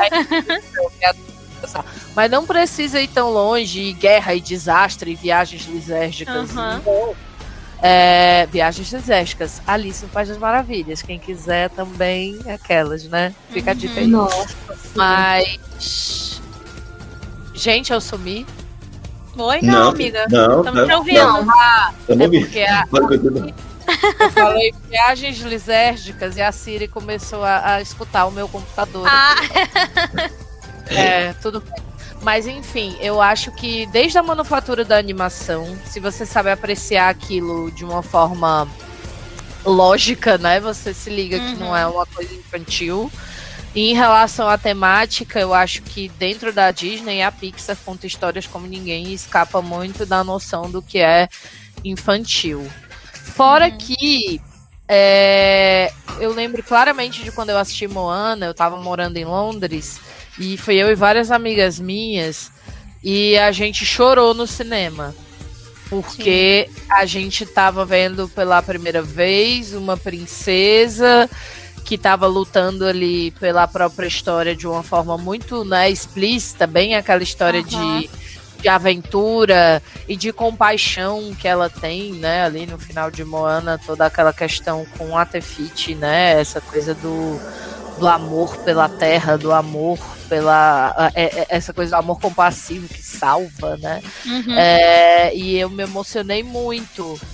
E, e eu disse para elas, a gente depois foi conversar, e a gente estava falando, é muito louco, né? Como uma linguagem que é mais lúdica pode dizer coisas que são tão relevantes quanto uma linguagem que não é tão lúdica assim. É isso, Uhum. você não precisa. é, você não precisa ser a lista de Schindler, sabe? Tipo, você pode. Você pode falar sobre amor e amizade, e cumplicidade e heroísmo com uma linguagem que é mais lúdica e, e, e é mais diferente do que Sei lá, eu acho também a gente pode. Aquela dissertação. É é eu acho que a gente também pode entrar nessa perspectiva do porquê que a gente desvaloriza e ignora tanto a criança. Aham, uhum, sim. É, é. Porque eu acho. É, é, diz, amiga. Não, eu acho que isso que, é, que você falou é isso mesmo que eu também chorei com Mona, mas comigo foi, foi outra coisa que foi eu vi pela primeira vez uma princesa da Disney que se parecia comigo. E eu Ai. acho, Ai, eu, eu acho, dessa, tipo, ah, nossa, perfeito, pra... né? E eu e assim, para mim foi uma coisa muito forte porque a gente já tinha tido a Tiana, que é uma princesa negra. Mas apesar de eu ser uma mulher negra, eu sou filha de homem negro com mulher branca. Então, Sim. assim, eu tenho a pele mais clara, o meu cabelo ele é cacheado, mas tem, uhum. sabe, uma parte mais lisa. Então, então eu nunca me enxerguei exatamente como uma mulher negra que a gente vê na mídia e tal. E quando saiu a Moana, eu, eu ainda assim, eu já tava meio que de volta no mundo da Disney, mas eu ainda não ficava na internet procurando coisas, eu ainda não tava tão dentro desse universo. Então eu sabia que ia sair um filme novo, mas eu não, não sabia muito assim, o que era a história, o que, que era, só sabia que ia ser um filme novo da Disney. E aí eu falei, ah, vamos no cinema assistir.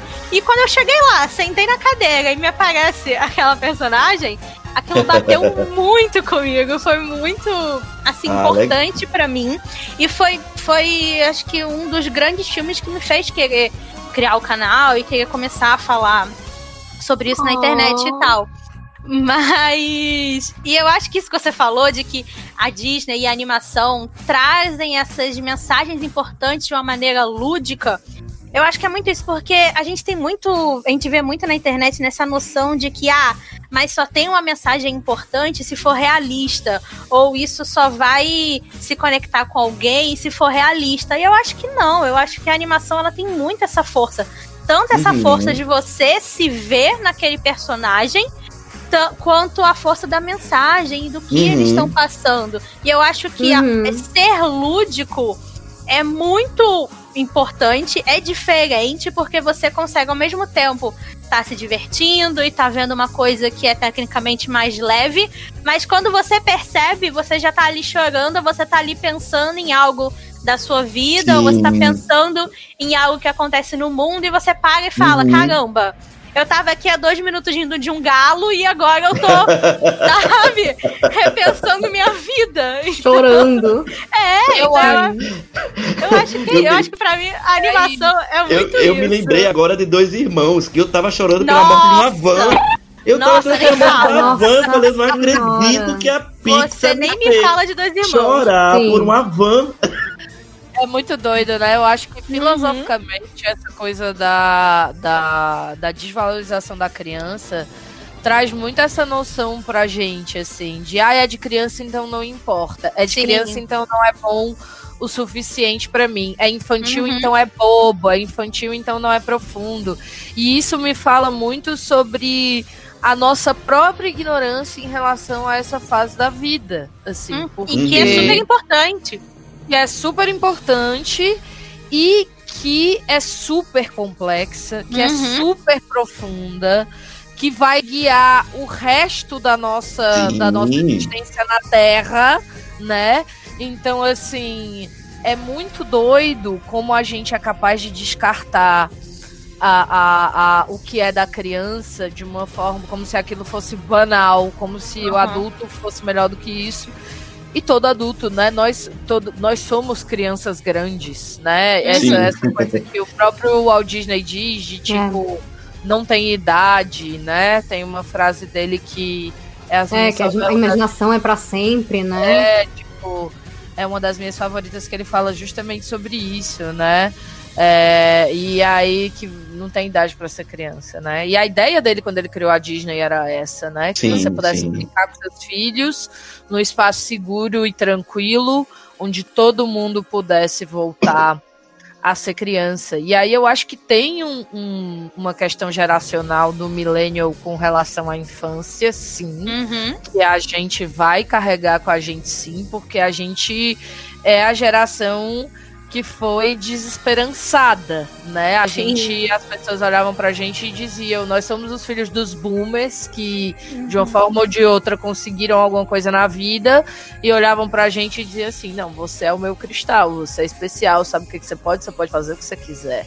Aí a gente pegou as duas maiores crises econômicas da história do planeta, pandemia, né? Uhum. É uma série de coisas que impede a, a- impediu e impede a gente de prosperar em vários sentidos. E é lógico que a gente quer voltar para a infância, porque a gente está pedernando. Não. A terapia nos ajudará, mas a gente, a gente quer voltar para esse espaço seguro onde as coisas eram Uhum. melhores. Então a gente vai tecer olhares mais carinhosos para tudo isso, a gente vai tecer olhares mais profundos para essas coisas.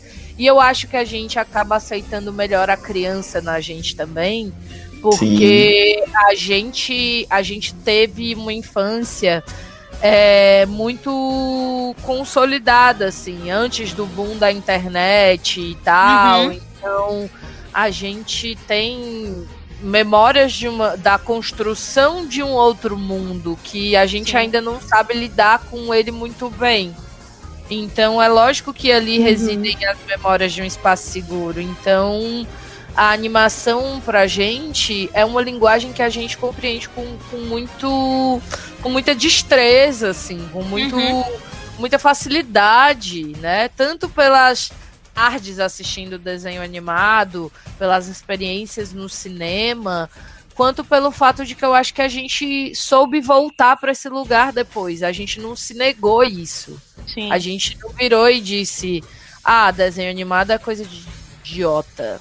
A gente, Uhum. não, a gente não se negou esse lugar. E por a gente não se negar esse lugar, É. ele reverbera mais na gente. Então, seria coisa de criança ou coisa de quem não teve uma infância bacana com a qual essa pessoa pode se relacionar? Eita!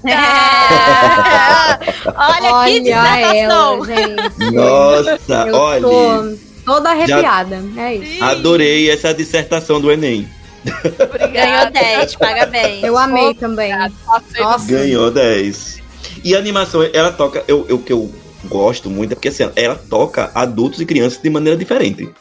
Sim. A gente, né? E assim, Uhum. eu um, um, um- produto que é feito nessa perspectiva, né? De tocar adultos e crianças de maneira diferente, há de ser valorizado, né? Eu lembro quando eu fui, fui ver Viva a Vida é uma festa no cinema.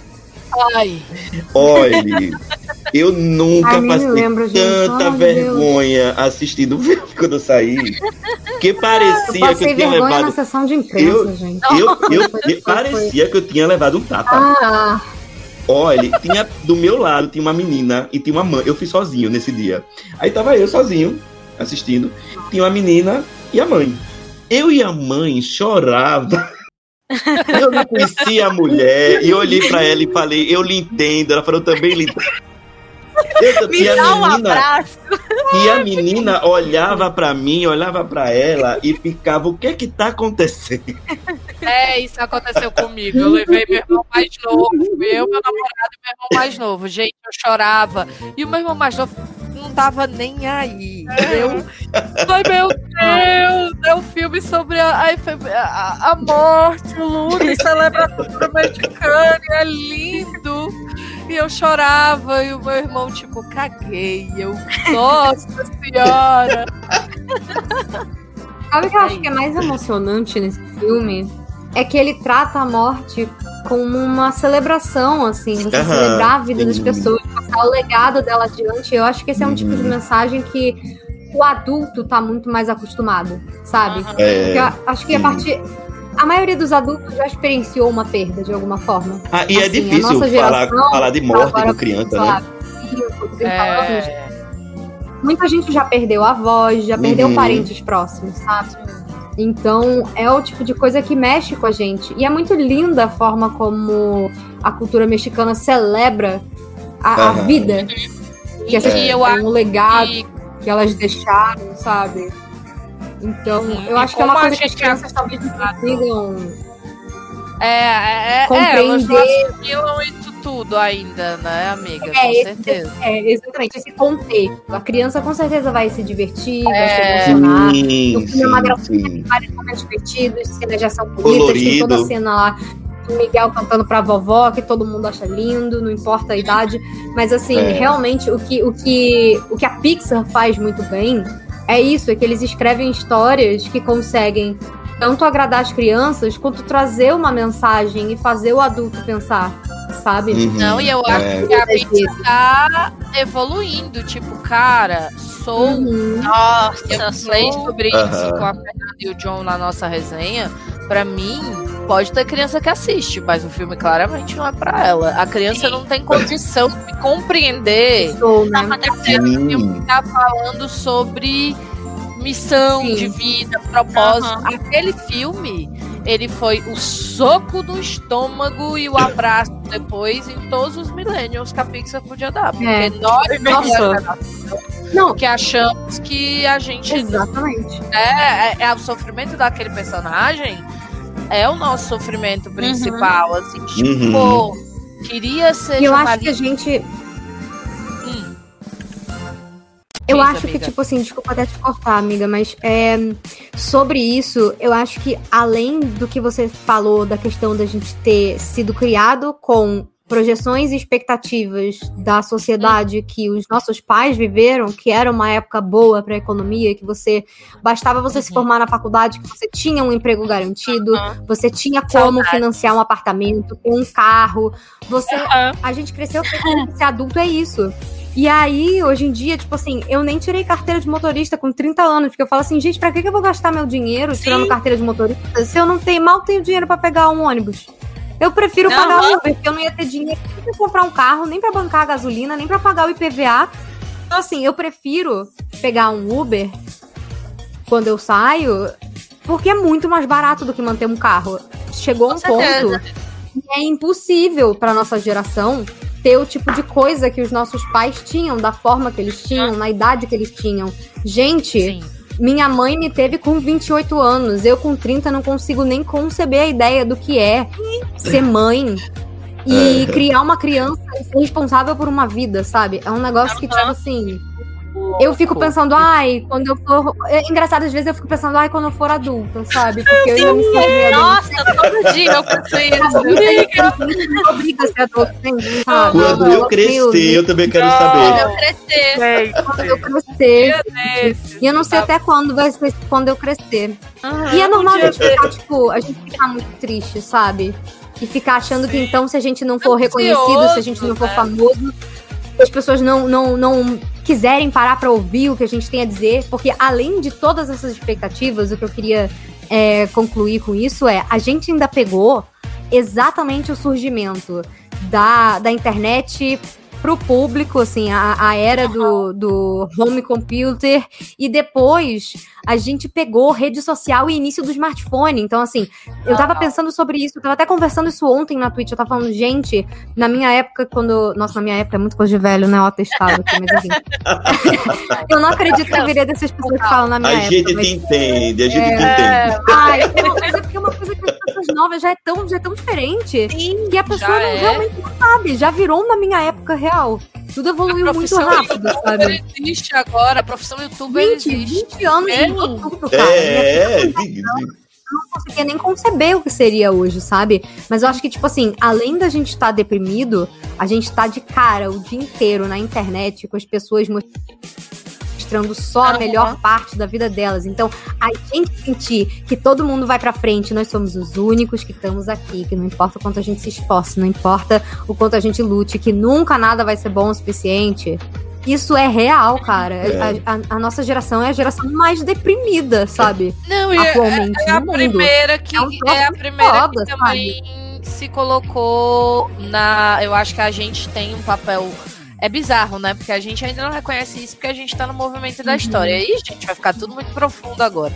Mas a gente E tem esse papel de trazer para as pessoas a o, o ih, pensei em inglês, o awareness, assim, a noção sobre doença mental, porque Sim. os nossos pais eram fodidos da cabeça mas eles Aham. não admitiam e não tinham espaço para falar sobre isso. Então é claro que isso escorre aqui, porque quando você vive. Ih, gente, olha esse trem. Quando você vive numa sociedade capitalista, você projeta a Aham. vida pra frente, pra cima, pro acúmulo. E a gente tomou sol na cabeça, gente, geracionalmente falando. Então, assim, é puxado o trem, é difícil. E um dia desse eu me peguei com medo de engravidar na adolescência. Só que eu não tô mais na adolescência, eu já tenho cinco anos, eu vou me casar, eu tenho minha casa. O maior Favor em engravidar. Gente, eu não Sim. condição financeira e muito menos mental pra ter um filho agora, sabe? Sim. Gente, é uma coisa de Não um existe cachorro, essa pelo amor de Deus. Pânico no lar. É, eu fico. Ai, ter nossa. um bichinho. Não podendo ter um, um pra eu cuidar. Eu fico assim, gente, eu não tenho condição nem de cuidar de um bicho. Vou um filho, Nossa, sabe? esse Não podcast virou, virou uma terapia. Psicoterapia, gente, é isso. Vamos Eu- dar o nome do episódio. Ai, ó, segura o link, segura o link que eu vou lançar agora pra ajudar a gente a voltar, ó. Presta atenção. Mas o impacto da nossa geração na Disney foi justamente o surgimento do Disney Adult, do adulto. Disney. O, o conceito Uhum. adulto Disney, ele só existe porque a gente olhou lá pra trás e disse assim: eu gosto lá de trás, eu quero, eu quero Aham. poder voltar lá pra trás. E aí a Aham. gente cresceu e por mais que muitos de nós não tenhamos tanta grana quanto a gente gostaria ou não tenhamos a casa, o carro, muitos de nós, especialmente a galera mais próxima, por exemplo, dos parques, porque eu não sei pra vocês, mas pra mim essa figura do adulto Disney, ela tá muito ligada ao lifestyle Disney, que tá muito ligada aos parques, né? Sim, pra com mim, certeza. é- Aham. é- é super conectado. Sim. Então, essa galera que fez o, o Funko Pop ser um sucesso e a Lounge Fly ser um sucesso, as mochilinhas temáticas e as marcas de roupa da Gente. Disney A galera que dá o dinheiro pro rato. É porque toda a galera Resumindo. é, é porque a galera dinheiro. coisa personalizada da Disney, as pessoas que Aham. vivem vendendo orelhinha personalizada dos parques, que é pro adulto usar no parque, o Dapper Day, que vai todo mundo vestido chique. É realmente, tipo assim, uma cultura. É uma Sim. cultura mesmo. E eu sinto que lá eles são assim também, porque a Disney é deles, né? Aham. Eles podem Aham. morar lá perto. Pra Exato. gente aqui é mais difícil. Mas a internet permitiu que a gente pelo menos possa ter um vislumbre do que é a cultura Disney e a gente se adaptar a isso, sabe? É meio. E eu acho que a gente ainda Eu acho sofre muito bastante. Uhum. Uhum. Pois é, É, tanto que eu- assim, eu me senti em casa na D23. Aham. Assim, Imagina. Casa Meu mesmo. clube. É, era de... ah, ok, vai ter uma diferença de cultura, independente do- dos gostos serem parecidos. Mas eu cheguei lá, cheguei na fila pra, pro painel e tudo mais, e fiz amizade com a galera que tava ali junto, porque, tipo, todo mundo tá querendo saber a mesma coisa, sabe? Todo mundo quer saber, pô, quem vem aí da Marvel, quem vem aí do Star Wars, o que, que será que vão anunciar de novo, sabe? Que horas será que a gente vai entrar? Quando é que vão dar pulseira? será que vai ter um carro desespero? Esse tipo de coisa, sabe? É, a amizade no desespero, assim. É muito doido porque é um fenômeno econômico, esse do adulto Disney, né? Para a Disney, isso é um fenômeno econômico. E você tem o adulto Disney que vai sozinho, que faz essa viagem Aham. adulta, a Disney que eu tava comentando aqui, e Sim. que bebe e que consome coisas de mais luxo ou mais high-end e que, e que tá num, num outro lado desse espectro. E você tem o adulto Disney, o millennial, que já teve o filho e ele vai Tá levar levando. o Aham. filho, entendeu? Então, assim, é, é assim, é multiplicando gerações ali dentro, é, é perpetuando essa dinâmica, expandindo essa cultura. Então, para quem estuda, tipo, mídia, a gente, que um pouco, né, eu fiz mestrado nisso, o movimento é muito claro. E a partir do momento que a Disney começou a absorver isso no merchandising dela, nos Só festivais do Epcot, nos aqueles festivais do Epcot, eles são. Gente, é a cereja no bolo do adulto Disney. É a comidinha, é a bebidinha, é o negocinho, é louco. É muito doido. E, e você vê no, no. Desculpa, Lore, mas você vê ali no, no Disney Springs as lojas cada vez mais refinadas. Não tem mais o, o negocinho que vem da China e quebra em dois minutos, assim. Quando a Disney absorveu o Pride Nossa. no merchandising, pra mim eu falei, agora ela. Agora ela foi que foi e ela não volta mais. Aham, acordou. É um É o produto dela. né? É, é um statement muito grande pra uma companhia como essa fazer. Long overdue, tipo, já faz Uhum. tempo que era pra ter acontecido. Mas quando ela botou lá nas lojas o Mickey colorido, a toalha, o copo, Aham. o negócio que voa lá, eu falei, eu, é isso. Eu, é isso, você entendeu o, o, o momento. E, e Uhum. aí é, é, é incrível também, do mesmo jeito que é muito doido, a gente que gosta da divisão de parques e resorts, que gosta da companhia, que acompanha a história, viver esse, esse lugar em que a Uhum. Disney deixa de ser para a criança com foco na criança e ela passa claramente a ter foco nas pessoas de 20 a 35 anos. Uhum, Claramente. Uhum. Era isso. Eu Arrasou. falo pra caramba. E aí começa aquela briga, né? Aquela briga é uma coisa dos Estados Unidos, não é uma coisa que a gente tem aqui. Mas a galera que começou a torcer o nariz pra esse termo Disney Adult, aquela, aquelas mães Karen que ficam. Ai, por que, essas pessoas de 30 anos estão aqui, sem Tá filhos, sem nada, só viagem querem do meu fazer filho. Nossa, estão atrapalhando. É, exatamente, tipo Aham. assim, amor. É, favor. infelizmente, sabe, a saída é por ali, você não tá feliz. Vai ter Aham. brinquedo do Avatar com 5 horas de fila, sim, senhora, ué. Você tá no seu direito, as pessoas estão no direito delas também. Nossa, ai, ai, olha, eu se falar um negócio desse perto de mim, eu já chego logo já com três tapões Já Tá chega na voadora. quando começa o outro.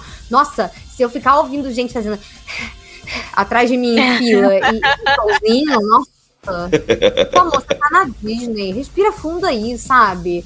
Se a tua Só criança, vai. se a É, tua criança, aproveita, né? se a tua criança não vai aguentar ficar quatro horas numa fila, não leva a tua outra. criança numa atração de Aham. quatro horas de fila, sabe? O que não falta é opção pra fazer lá. Agora, o problema é a pessoa que quer ir o adulto pra curtir o adulto e levar a criança e aí quer reclamar do outro adulto que também Aham. tá só tentando viver de boa. Até porque, assim, eu acho que esse fenômeno todo do Disney Adult começou também muito porque hum, a gente não. Eu, eu, pelo menos sinto que comigo é isso. E eu imagino que talvez vocês concordem e sintam o mesmo, não sei. Mas uma coisa que eu reparo quando eu penso nessa questão da galera que realmente vive uma cultura Disney com, sei lá, 20 e tantos anos, 30 anos e tudo mais, é muito tipo assim, ok, já que eu não posso ser o adulto que meus pais e a sociedade me disseram que eu tinha que ser, pelo menos eu vou ser a versão melhor do adolescente que eu queria ser, sabe? Que eu vou ter o Sim, meu dinheiro, eu vou poder ir no parque, comprar minhas roupinhas, Uhum. comprar minhas pelúcias, eu vou na convenção, eu vou me encher de figures, de Funko Pop. Tipo, já que eu não posso, né, ter a minha independência, então, pô, pelo menos quando eu era adolescente eu era meio po eu era pobre, né? Não trabalhava, só estudava. Pelo menos agora. né, Agora eu posso pelo menos viver uma adolescência tardia nos meus termos. Então Sim, já é um diria- já, já é um upgrade. Como diria no TikTok, Né? né? É eu Pelo digo. menos eu tenho dinheiro de adulto, e com dinheiro de adulto eu compro todas essas Sim, eu coisas. Faço o que eu quiser. Exato. É muito doido, eu tenho amigos que vêm na minha Eu não casa. tenho maturidade, cara. Não, Não, nem eu também não. Tenho amigos que vêm na minha casa e as minhas estantes são tudo que eu trouxe das minhas viagens da minha Tudo vida né? inteira. Livro, DVD e tudo Ah, o meu quarto tá aqui cheio de meus funkos. Dos meus funkos Eu não tipo, tenho mais meu funko. Né? Eu queria tá, ter uma casa pra poder decorar desse jeito. Eu digo, gente, decora o que você tem. Você não precisa ter uma casa, sabe? Eu Decora acredito seu quarto, muito, só é, e eu acredito muito que as coisas vão é, acontecer, que o nosso tempo, geracionalmente falando, por causa de tudo isso, ele é mais lento que o tempo dos outros. As Aham. pessoas estão tendo filho mais tarde, estão saindo da casa É. dos pais mais tarde. E, e a melhor coisa que a gente pode fazer pra nossa saúde mental, gente, é fazer as pazes com isso, sabe? É a Sim. melhor Sim. coisa Abraça Com e vai. Que a gente pode fazer, porque o atraso de vida que a gente pode se dar é a gente se cobrar por coisas que estão fora da nossa alçada. Não adianta, né? Então, Uhum. assim, essa coisa não é uma de. culpa sua, sabe? Não é, Quem não, conseguiu não é. já ter mais independência ter- é, é- é a exceção. Eu tenho que viver me relembrando Totalmente. disso. Tipo, Totalmente. é muito fácil a gente olhar na internet as pessoas que post- postam foto das viagens, das festas, das coisas, e você pensa, pô, mas o dia a dia dessa pessoa não é só viajar. A gente não sabe Aham. quanto a pessoa teve que ralar, o que ela deixou de fazer. A gente, a gente não vê os corres das pessoas, sabe? Então, Uhum. é simples a gente olhar e ficar, poxa, sabe? E é uma coisa que, que eu já me peguei tentando fazer esse exercício, assim. É, quando eu me sinto mal, eu fico assim, gente, não é possível, sabe? Quando tenho minhas crises, eu falo, cara, não é possível. E aí, uma vez dessas, eu resolvi abrir meu Instagram e olhar, tentando como ver como se, se eu fosse alguém que só me segue. Alguém que não convive comigo, que não é, Hum. é íntimo meu. E eu olho as fotos que eu posto, assim, e realmente a minha vida parece muito melhor do que ela Muito é. incrível, Sabe? amiga, claro. Exatamente. E é Gente, porque não a- é esse é o isso. fenômeno da rede social, sabe? É, o adulto Sim. Disney, ele é um pouco ansioso, um pouco deprimido, mas ele tem uma, uma memorabilia ótima. Olha, Isso! menino, A gente você tem a Nossa. casa decorada, tem as blusinhas, tem os bonecos, tem as pelúcias. Isso porque a gente não Tá. pôde comprar quando era adolescente, porque não Exatamente. trabalhava. Aí a gente Exatamente. trabalha hoje pra comprar e dar dinheiro pro rato. É isso. Isso, a gente não-. É tipo assim, Resumimos a vida de adulto. É, tipo assim, você não pode comprar uma casa, mas você pode, de repente, assinar um Disney Plus. Aham, pois é. Pagar o plano anual. Pagar Pagar o plano anual do Disney Plus. Você vai ali na tangente do que lhe é possível, Sim, entenda. O, o- capitalismo está incrível. Gente, gente, eu não Né? pensei que esse programa seria um- um- uma terapia. Eu tô me sentindo numa Foi terapia. Maravilhoso. Não! Mas, Eu já tô pensando. Eu e Fernanda, eu acho que a gente tem a capacidade de, de, assim, abrir as nossas vulnerabilidades de uma forma muito tranquila pro mundo na internet, né, amiga?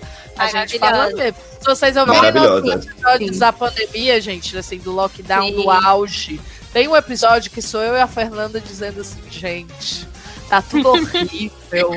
Meu Deus, a gente tá muito deprimida. A gente não gravou antes porque a gente tava deprimida. A gente veio assim. Mas é, É, eu tipo, acho que ó, é a gente sumiu aqui umas três semanas porque a gente não tinha energia pra vir aqui falar de Aham, Disney, que é um negócio que deixa a gente feliz. Então a gente não queria trazer esse nosso ânimo de bosta, sabe, da pandemia pra cá. É assim, com tô perdão do termo, mas é isso, sabe? Olha, é eu. isso. Olha, fecharam com um- uma, uma explicação perfeita. assim, eu, já tô, eu já tô curioso pra ver pra, pra, pra parte da indicação. Eu já sei que vai vir também aí. já sei. Lore, vai- vai- vamos pra Oi. parte da indicação? Olha, chegamos naquela parte em que vocês já viram que as nossas convidadas estão dando uma aula aí, do que é a vida adulta. Agora vamos para as indicações. gente. Vamos E na nossa vamos. terapia juntinhas. É. E aí a gente vai fechar agora que elas vão fazer aquele quadro nosso que é indicação, onde nossos convidados falam sobre ah, alguma coisa que eles viram recentemente, ou não, também pode ser uma coisa que eles antiga, não precisa ser nova, né? E que eles acham que as pessoas merecem ver. Pode ser um, um filme, uma série, um livro, enfim, é livre, é indicação. Quem quer começar? Gente, eu posso começar. Eu tenho duas Ah. indicações: um livro Sim. e uma série. Primeiro, eu queria indicar para vocês. Né, é, eu li em inglês, gente, aquela, como é que é o nome em português, não sei, mas a Promised Land, que é o livro do Barack Obama, a biografia do Barack Obama, Hum. pelo próprio Barack Obama. Eu estou considerando que a nossa audiência de hoje é de Disney adultos, né? Aquelas. Mas é, é um livro sensacional. Se você for adolescente, aborrecente também, leia, leia sim, né? Aproveita. É, aproveita esse momento. É um livro incrível sobre a história do Obama, claro, né? E, eu amo que quando eu fui na livraria, tava o dele e o da mulher dele, um do lado do outro, assim, ó. Fazendo o, o power couple, entendeu? O power couple. Muito, muito bom. Ele escreve muito bem. Enfim, gente, Obama sensato, maravilhoso, querido. Um, Maravilhoso yeah, mesmo. Yes, we can, entendeu? Um, um cara sensacional que, claro, tem é, os seus os seus questões e levou uma vida mais do que interessante, né? Foi oito Uhum. anos presidente dos Estados Unidos, uma vida mais que interessante. Então, indico muito a Promised Land. Já tem tradução em português, sim. É, dá uma procurada aí na, no Google, na Amazon, que vocês encontram. É, a leitura é fluida, é tranquila, o livro é grandinho, mas vale muito a pena ler. E de série, eu queria indicar pra vocês é, uma série do Disney Plus que eu amo e que eu choro toda vez. Olha só. que é o Marvel Hero Project. Que é Hum, incrível. Né? É a sim, série onde a Marvel escolhe alguns, algumas crianças pré-adolescentes e até adolescentes aí pelo mundo que são ativistas, ah, se advogam por uma causa, Uhum. é, lutam pelo que acreditam e fazem ações sociais, ambientais. E aí eles escolhem essa pessoa, chamam cartunistas da Marvel e transformam ela num super-herói da Marvel com superpoderes especiais. e É, é bem legal. E tem uma cerimônia Tudo, de entrega desse quadrinho que é uma surpresa. e e eu choro toda vez. Eu choro toda vez. É incrível, é muito bonito. E se você tá Nova precisando. uma fé na humanidade, né, amiga? Isso! Se você tá precisando encher seu coração de esperança. Você vai ver. Não está fácil. Você vai ver isso, que você vai sair dizendo assim, rapaz. Millennial não foi, mas a geração Z, ela vai vir aí. Tá vindo. na Fé nas bola. crianças, assim, é isso. É isso, amiga. Fé em Deus e fé nas crianças. Exatamente. Fernanda. Ok. Eu tenho uma coisa pra indicar que eu amo, tá? Mas que eu tô meio pistola, porque o rato fazendo ratinho. na pandemia mesmo, Olha o rato vindo aí. Olha o rato, tipo, é assim. A Disney se pronuncia na pandemia e eu falo, ah, pronto, o que, é que esse rato fedido inventou agora, sabe? Porque isso, tempo, é desgraça. É sempre desgraça. E eu fico assim, amor, olha só. Me dá um trailer de Luca, você não quer. Me dá um trailer de Cruella, você não quer. Me dá uma Aham. data de Cruella, você não quer. Agora ficar demitindo as pessoas, você quer. Aumentar o salário do executivo no meio da pandemia, enquanto você deixa de pagar salário mínimo você quer, entendeu? Então, assim, a Disney me obriga, às vezes, a dar uma soltada na mão dela, né? E sabemos Uhum. que o rato, já aí, desde 2006, quando o Bob Iger entrou e o virou o topa tudo por dinheiro, não é mesmo? É tipo É. assim, não, a gente não vai mais ter trabalho, porque pra que ter trabalho quando a gente pode só sair comprando tudo, sabe? Sim, muito mais Eles tão, fácil. tipo, eles É. estão só mandando a outra, tipo, olha, então, ó, você vai vir pra mim, você vai vir pra mim, Aham. você, tipo... e e- Mas e o você modo eu não quero mais.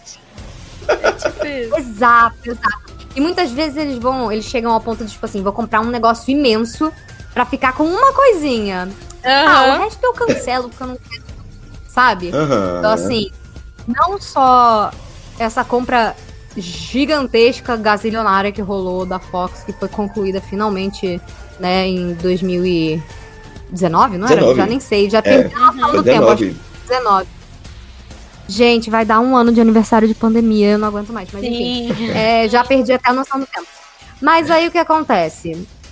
Tudo que faz com que o cinema seja legal tá acabando. Assim, e eu acho que a Uhum. pandemia, infelizmente, só vai piorar isso. Porque a gente tá É. caminhando pra um ponto onde a Disney vai lançar cinco, seis blockbusters no ano e filme pequeno não vai ter mais como se bancar no cinema Sim. Uhum. que os preços, as taxas são tão abusivas que estúdio pequeno não tem chance. Então, Então, assim, Uhum. não basta eles já terem fechado a divisão indie da Fox, que fazia Uhum. menores, tipo Love Simon, que foi um filme que chamou muito atenção, porque você vê uma, uma história sobre um garoto LGBT, sobre adolescência, que não é uma Uhum. história, ah, é um drama de, de Sim. guerra e homofobia, porque sabe, você só ter um personagem gay que tá se descobrindo e a história ser algo que, ok, depende muito disso, mas você, inclusive vejam Love Simon, não é minha indicação, mas fica aí a recomendação pra quem não viu, porque ele é um lindinho demais, Sim, sabe? E ele lida sim. muito com essa própria descoberta da identidade do adolescente, da descoberta da sexualidade, então é um negócio assim muito interessante e é tratado assim com muito carinho o assunto, sabe? Ele é assim perfeito pra galera de todas as idades, é, é- é realmente uma aula, assim, não só de como sair do armário e como falar pra sua família, como você ser quem você é, sabe? Ele é um filme que vai vai encher teu coração de esperança, assim, na vida, porque a gente torce pra isso, né, que Uhum. e conforme a sociedade vai avançando, a gente sabe que não vai ser de hoje para amanhã, mas a gente torce para que as próximas gerações não tenham que sofrer o tipo de coisa que a nossa geração e as gerações que vieram antes da Sim. gente sofreram, sabe? Então, assim, você deixa de ter esse tipo de filme no cinema pra ficar tendo só Vingadores. Tipo, eu amo Vingadores, eu amo Star Wars. Uhum. Todo mundo, obviamente, é um evento você ir. É, aliás, saudades, sessões de meia-noite, com aqueles dados de pipoca caríssimos, que a gente paga na hora e depois fala, putz, por que, que eu comprei essa Pra quê? desgraça? Foi 50 reais. Esse negócio de plástico, inferno, sabe? Esse tipo de coisa. Tá cada vez piorando. E uma coisa que me deixa muito triste é que a Disney anunciou hoje, no dia que a gente tá gravando esse episódio, o fechamento da Blue Sky, que era o estúdio de É. animação da Ah, que era um queridíssimo, inclusive, dos brasileiros. Assim, era o nosso estúdio, galera. Muito triste. Tipo, não era BR, mas era, era, É. era um BR de consideração, sabe? Aham. Sim, porque- do coração. Não só Eu não a do tava Era do nem Gelo? sabendo. Meu Deus. o maior ícone. Cara, anunciaram hoje à tarde, amiga. Tipo, Foi. não só a Era do Gelo, é a franquia dos brasileiros. Eu acho que foi maior que Shrek aqui no Brasil. Só se falava de Era do Gelo quando eu era adolescente. Entendeu? Inclusive, era o tipo de desenho que eu via na época que eu tava meio afastada da Disney. Aham. É, É, como ao mesmo também. dois filmes que se passam no Brasil, o Rio 1 e o Rio 2. Uhum. O Toro Fernando, que o diretor é brasileiro, então assim, é Uhum. muito, muito triste que eles estejam fechando esse estúdio. É, 450 pessoas vão ser afetadas Uhum. por isso. Não sabemos ainda se eles vão remanejar todo mundo, mas com certeza vai ter gente que vai perder o emprego. E mais um, mais um estúdio é engolido aí por uma grande corporação, menos É. um estúdio que fazia um trabalho diferente, sabe? Sim. Tá aí no mercado. Cada vez mais a gente só tem tipo a Disney e a Universal, sabe? Fica É mais todo um a um, difícil né, de gente? defender essa coisa. A minha Aí- A minha indicação hoje é o último filme que eles lançaram, que eu acho que não foi muita gente que teve É. a chance de ver, inclusive, porque foi lançado em Fofo. janeiro do ano passado, mas na minha cabeça parece que já passaram três anos, que essa pandemia já dura Sim. três anos na minha cabeça. e, e, cara, eu cheguei a assistir com inscritos meus no cinema. Foi um negócio, tipo, que é impensável hoje em dia, né? Saudade de ao cinema, saudade de uma aglomeração, de conhecer pessoas, mas é, é um filme chamado Um Espião Animal. E Fofo. ele é muito engraçado, mas ele me surpreendeu. Porque, tipo assim, Aham. eu, quem me acompanha no, no YouTube deve ter percebido que eu fiquei, assim, alucinada com o trailer desse filme. Gente, eu vou enaltecer isso aqui até o fim dos meus dias. É a história do, do espião, é o Will Smith em inglês e é o Lázaro Ramos em português. Inclusive, a nossa dublagem pisa, tá? Tá Só isso que eu queria dizer, que a nossa dublagem pisa. E aí ele, sem querer, acaba sendo transformado em um pombo. Ele é um agente secreto, ele é um pombo. E aí o trailer isso? mostra ele como um agente secreto muito merece, assim. Aí você vê ele em forma humana. É uma coisa bem James Bond. Eu falei, ué, vão lançar uma animação de, de super espião, que maneiro. E aí, de repente, super espião chegando de bicão. Aí tu vê ele, cara. Virou pombo. E ele fala: é, Walter, eu tô vendo a, a, a sua cara e a minha bunda ao mesmo tempo. Me desempolga. é um negócio tão filme inesperado, é tão inesperado que eu fiquei assim, gente. Na época, eu e o, e o John, a gente chegou a conversar que, tipo assim, gente, a pessoa que deu a ideia desse filme, ela tinha que ser Ah, demitida é. e promovida ao mesmo tempo. é, Foi o melhor ao mesmo pitch. tempo. Sim. esperando uma coisa bem galhofa. E o filme tem, sim, muita comédia, mas eu não tava esperando a mensagem que ele ia ter por trás, sabe? Sim, Aham. sim, sim, sim, sim. Muito lindo. E que eu acho que todo mundo tava esperando só uma galhofa, um desenho pra tu não pensar em nada, desligar a cabeça e tal, A mas. graça pela ele- graça. Nossa, ele tem toda uma mensagem, assim. Uhum. Importante, que eu não quero dar spoiler, mas assistam, porque ele é um filme muito legal. E é, pelo jeito, é o Vale a pena mesmo. da Blue Sky. Né? Então, assim, É. já sinto saudades de Blue Sky, mas pelo menos tá indo embora no topo, não é mesmo? E foi um filme. É. Acabou com o filme bom. É. Que É. loucura, né, gente? Que loucura. Ai, gente, veja, É. me chamam Eu- um animal. E aí eu tô aqui de Ah. pela, pela Blue Sky. Eu até vou, vou reiterar logo também na minha indicação, já passando na frente da Laura. Tudo bem, vai. Assistam- Assistam realmente o Espião Animal, eu concordo com a Fê. Foi um filme que me, é, me surpreendeu muito positivamente também. Eu não esperava a mensagem que eu fui assistir, porque eu achava também que, pelos trailers e tal, que seria um filme apenas para fazer graça, que teria aquelas músicas é, para personagens dançando com música de é, pop da, da atualidade. Eu pensei isso, mas me surpreendi muito. Também reitero aqui o Espião Animal. E eu quero trazer também aqui duas séries que eu assisti recentemente. Que eu assisti recentemente. Uma é da Netflix, que é o Gambito da Rainha. Adoro. Adorei, adorei, amo. adorei, Acho que adorei. eu sou a única pessoa que não vê essa série ainda. Ai, assista, Lori. Dever de casa pra você. Olha, muito boa. E assim, é, me despertou até o interesse de aprender xadrez. Uma coisa que eu não pensei que fosse, fazer, que fosse fazer. A menina, a atriz, eu esqueci o nome dela, mas muito boa. Se vocês se lembrarem, Muito produção. se lembra- Como? Ela é ótima. Ah, é muito boa, é Anya- muito boa. É, Taylor Joy. Ela é é maravilhosa. Maravilhosa mesmo. E a série curtinha, se eu não me engano, tem sete, sete episódios só, se eu não me engano. Eu acho que essa então É, é, ela é rápido. tipo uma minissérie, ela é uma minissérie É. fechada. Então você já tem a É, e história. já tô triste que não vai ter temporada segunda só. temporada. Mas eu já tô triste que não tem segunda temporada. Acho que acabou tão Hum. bem. É, pior que foi. Pior que foi. Aí E a indicação, e a outra indicação é de também outra série que eu assisti no Globoplay, que é Por que as Mulheres Matam.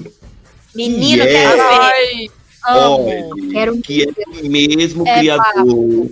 Aham. que é do mesmo criador de Desperate Housewife, que é o Mark Sherry. Aquele humor ácido, que assim, que eu gosto muito. Se passa também meio que no mesmo cenário, mais ou menos, de Desperate Housewife, que é meio que um, no subúrbio americano, que não é o subúrbio brasileiro, é um subúrbio muito chique. Subúrbio chique. muito chique. E a série se passa, vai, vai falar, como o próprio nome fala, né? De três assassinatos, só que de três assassinatos em épocas diferentes. São três mulheres diferentes. Então são três casos diferentes. Então você vai ter o ponto de vista de três mulheres em, vivendo em épocas diferentes. E tem as questões sociais também, por exemplo, sem dar muito spoiler, tem um personagem que é gay, que pega AIDS. Aí já vai também estar nesse plot aí, que era doença de gay. Sabe, questões sociais da época. Questões sociais na época também. Muito legal. Porque as mulheres matam ter a primeira temporada na Globoplay. Minhas indicações. Arrasou. Tô muito curiosa Gente, pra ver. É, é, a, a gente falou pouco, né? Faz só duas horas. Só duas horas aqui. E, e pra fechar as nossas indicações de hoje, eu quero falar de uma série que acabou de chegar na Netflix, que é inclusive uma série brasileira, chamada Cidade Invisível. Ah, E assim, Essa série eu tô louca pra ver. quero eu ver não também. esperava nada da série. Eu estava esse final de semana na casa dos meus sogros, porque faltou água na minha casa o final de semana inteiro. Então eu tive que, eu tive que fugir. Eu passei o final de semana lá. Tava eu e minha cunhada no sofá de noite, sem nada pra fazer. A gente entrou na Netflix, apareceu lá. Cidade Invisível, série brasileira que fala sobre folclore. Aí a gente, pô, vamos ver, deve ser mó ruim, né? Vamos rir. A gente colocou nessa vibe. Ah, vai ser ruim, vamos zoar, não sei o quê. Menina, acabou o primeiro episódio, a gente tava. Hum, E hum. agora? O que acontece? Eu preciso saber. E a Tô gente louco pra ver ficou. Menina, a gente ficou a noite inteira. A gente viu os sete episódios. É uma série que ela se passa né, nos tempos atuais. É uma série moderna, mas ela traz muito do folclore brasileiro, né? Daquelas. é, desses mitos que a gente escuta muito falar, né? Como o Saci, como a Iara, como a Tem a Cuca. Cuca, né? Sim, e eles conseguiram trazer isso pro, pro um cenário atual. A série toda se passa. Moderno. Sim, ele se passa tipo, no Rio de Janeiro. Então a gente vê muito da Lapa, vê a praia, tem essa cidadezinha assim, meio, meio na floresta. Eu, fi, eu fiquei assim, meio em choque com a série. Eu realmente achei muito legal. Ela tem realmente um mistério que te dá vontade de querer continuar assistindo e querer saber aonde vai chegar e no que que aquilo vai dar. Então, eu indico pra quem estiver procurando uma coisa nova aí pra assistir, quem quiser ver uma, uma produção brasileira, que é muito interessante, tem atores muito legais. Muito bons. Sim, muito bons. Eu realmente eu terminei e falei, meu Deus, eu quero a segunda temporada. Os quero efeitos são muito bem Sim, feitos. os A efeitos- fotografia da série é muito Sim, bonita. eu fiquei, eu, eu fiquei realmente chocada porque eu não tava esperando nada. Então me pegou muito de surpresa e eu achei incrível, tá de parabéns. Todo mundo assista, por favor. Cidade Invisível. Gente, valorizem o audiovisual Sim, brasileiro. Porque a porcaria, eu até falei disso no, no nosso no episódio passado do Biblicast. A porcaria do que ninguém tá olhando, que é maravilhosa a série, que ganhou um M, foi cancelada pela Netflix. porque ela não É. roubou Ai, até hoje Ana! É, Chateada, que eu adorava essa série. é. Então, Eu já anotei aqui, já anotei aqui pra assistir. Vai ser uma das minhas próximas séries, A Cidade Invisível. Quero ver, tô vendo, tô vendo É muita gente ótimo. falando bem. E os episódios são curtinhos, gente. É de Sim, meia você hora. vai é- vendo, vai vendo, vai vendo e acabou. oito episódios. E o Jimmy do Matanza tá lá fazendo uma ponta, é incrível. Olha, que episódio massa, como diz aqui na minha cidade, esse Delore. Meninas, O Nordeste, minha filha. Eu sou de Aracaju, viu, Manu? Né? Sou de Aracaju, Ai, bem pertinho. bem pertinho. É. Já tá Comeu- convidada para vir comer caranguejo aqui. Ai, tudo. Ai, meu Deus. certo. Ai, vem, vem todo mundo, vem a Fernanda, vem a Lo- a Lori também, vem todo mundo pra cá pra Olha, comer. vocês honra. A gente vai pra praia já que não dá pra ir pra Disney, entendeu, galera? É. Verdade. Já estão convidadas. Olha, eu só tenho a agradecer a presença de vocês duas. Papo muito gostoso. Eu não preciso nem dizer pra vocês que já estão mega convidados para outro crossover. Amei. Ai. Vocês também já estão convidados aí lá pro Biblicast. Ah, A Lori já participou. Vamos. O, o André a gente tá querendo chamar também. E a gente tem que fazer uma collab, uma collab com o, o Papo no Castelo, não é mesmo? Uhum. Quatro de novo, que com certeza vai dar outro programa divertido e provavelmente longo. Foi muito bom, gente. Amei, amei, amei bater esse papo com vocês. Obrigada pelo convite. Daqui a pouco a gente se vê lá no Bibi de Bobcast, com certeza. Com certeza. É, Fernanda, também pode se despedir e falar um pouco do seu canal também, né? Ah, obrigada. Então, é, só reiterando, quem quiser conhecer o, o meu trabalho com a Manu, é só o Bid Bob de, nas plataformas, a gente tá em todas as principais. E a gente tem Instagram e Twitter também, onde a gente conversa com vocês, às vezes faz live, avisa dos episódios e dá umas notícias sobre Disney também, que é arroba Bibidcast. Então procura a gente lá. E vocês podem me encontrar no YouTube, num canal chamado Sugar Rush, onde eu falo de Disney e animações já tem um tempo aí. É, e a gente pode se divertir bastante por lá também, continuar falando do rato, não é, bem, não é mesmo? Falando bem, falando mal, que o rato infelizmente deixa a gente meio cima do muro às vezes, mas sempre com muito carinho, sempre com muito respeito, não é mesmo? Então a gente se vê por lá, é no youtube.com barra sugarrushtv. Vão conhecer o trabalho das duas. Bibi Bobcast e lá o, o canal da Fernanda também, que é de qualidade, pode ter certeza. Incrível. Vamos, né, Lori? Vamos, gente, sério, muito obrigada. Quando a gente teve a ideia, a gente, ah, vamos fazer um, um episódio que vai ser divertido. A gente vai, né, começar a semana por dia. Do nada, estamos no meio de uma terapia de duas horas. Mas foi a coisa mais incrível. Sério, era muito o que eu tava precisando pra essa semana. Essa semana foi, tipo, bem merda. Então, assim, muito obrigada. Foi incrível esse papo com vocês. Realmente, eu tenho certeza que quem tá aqui ouvindo também adorou.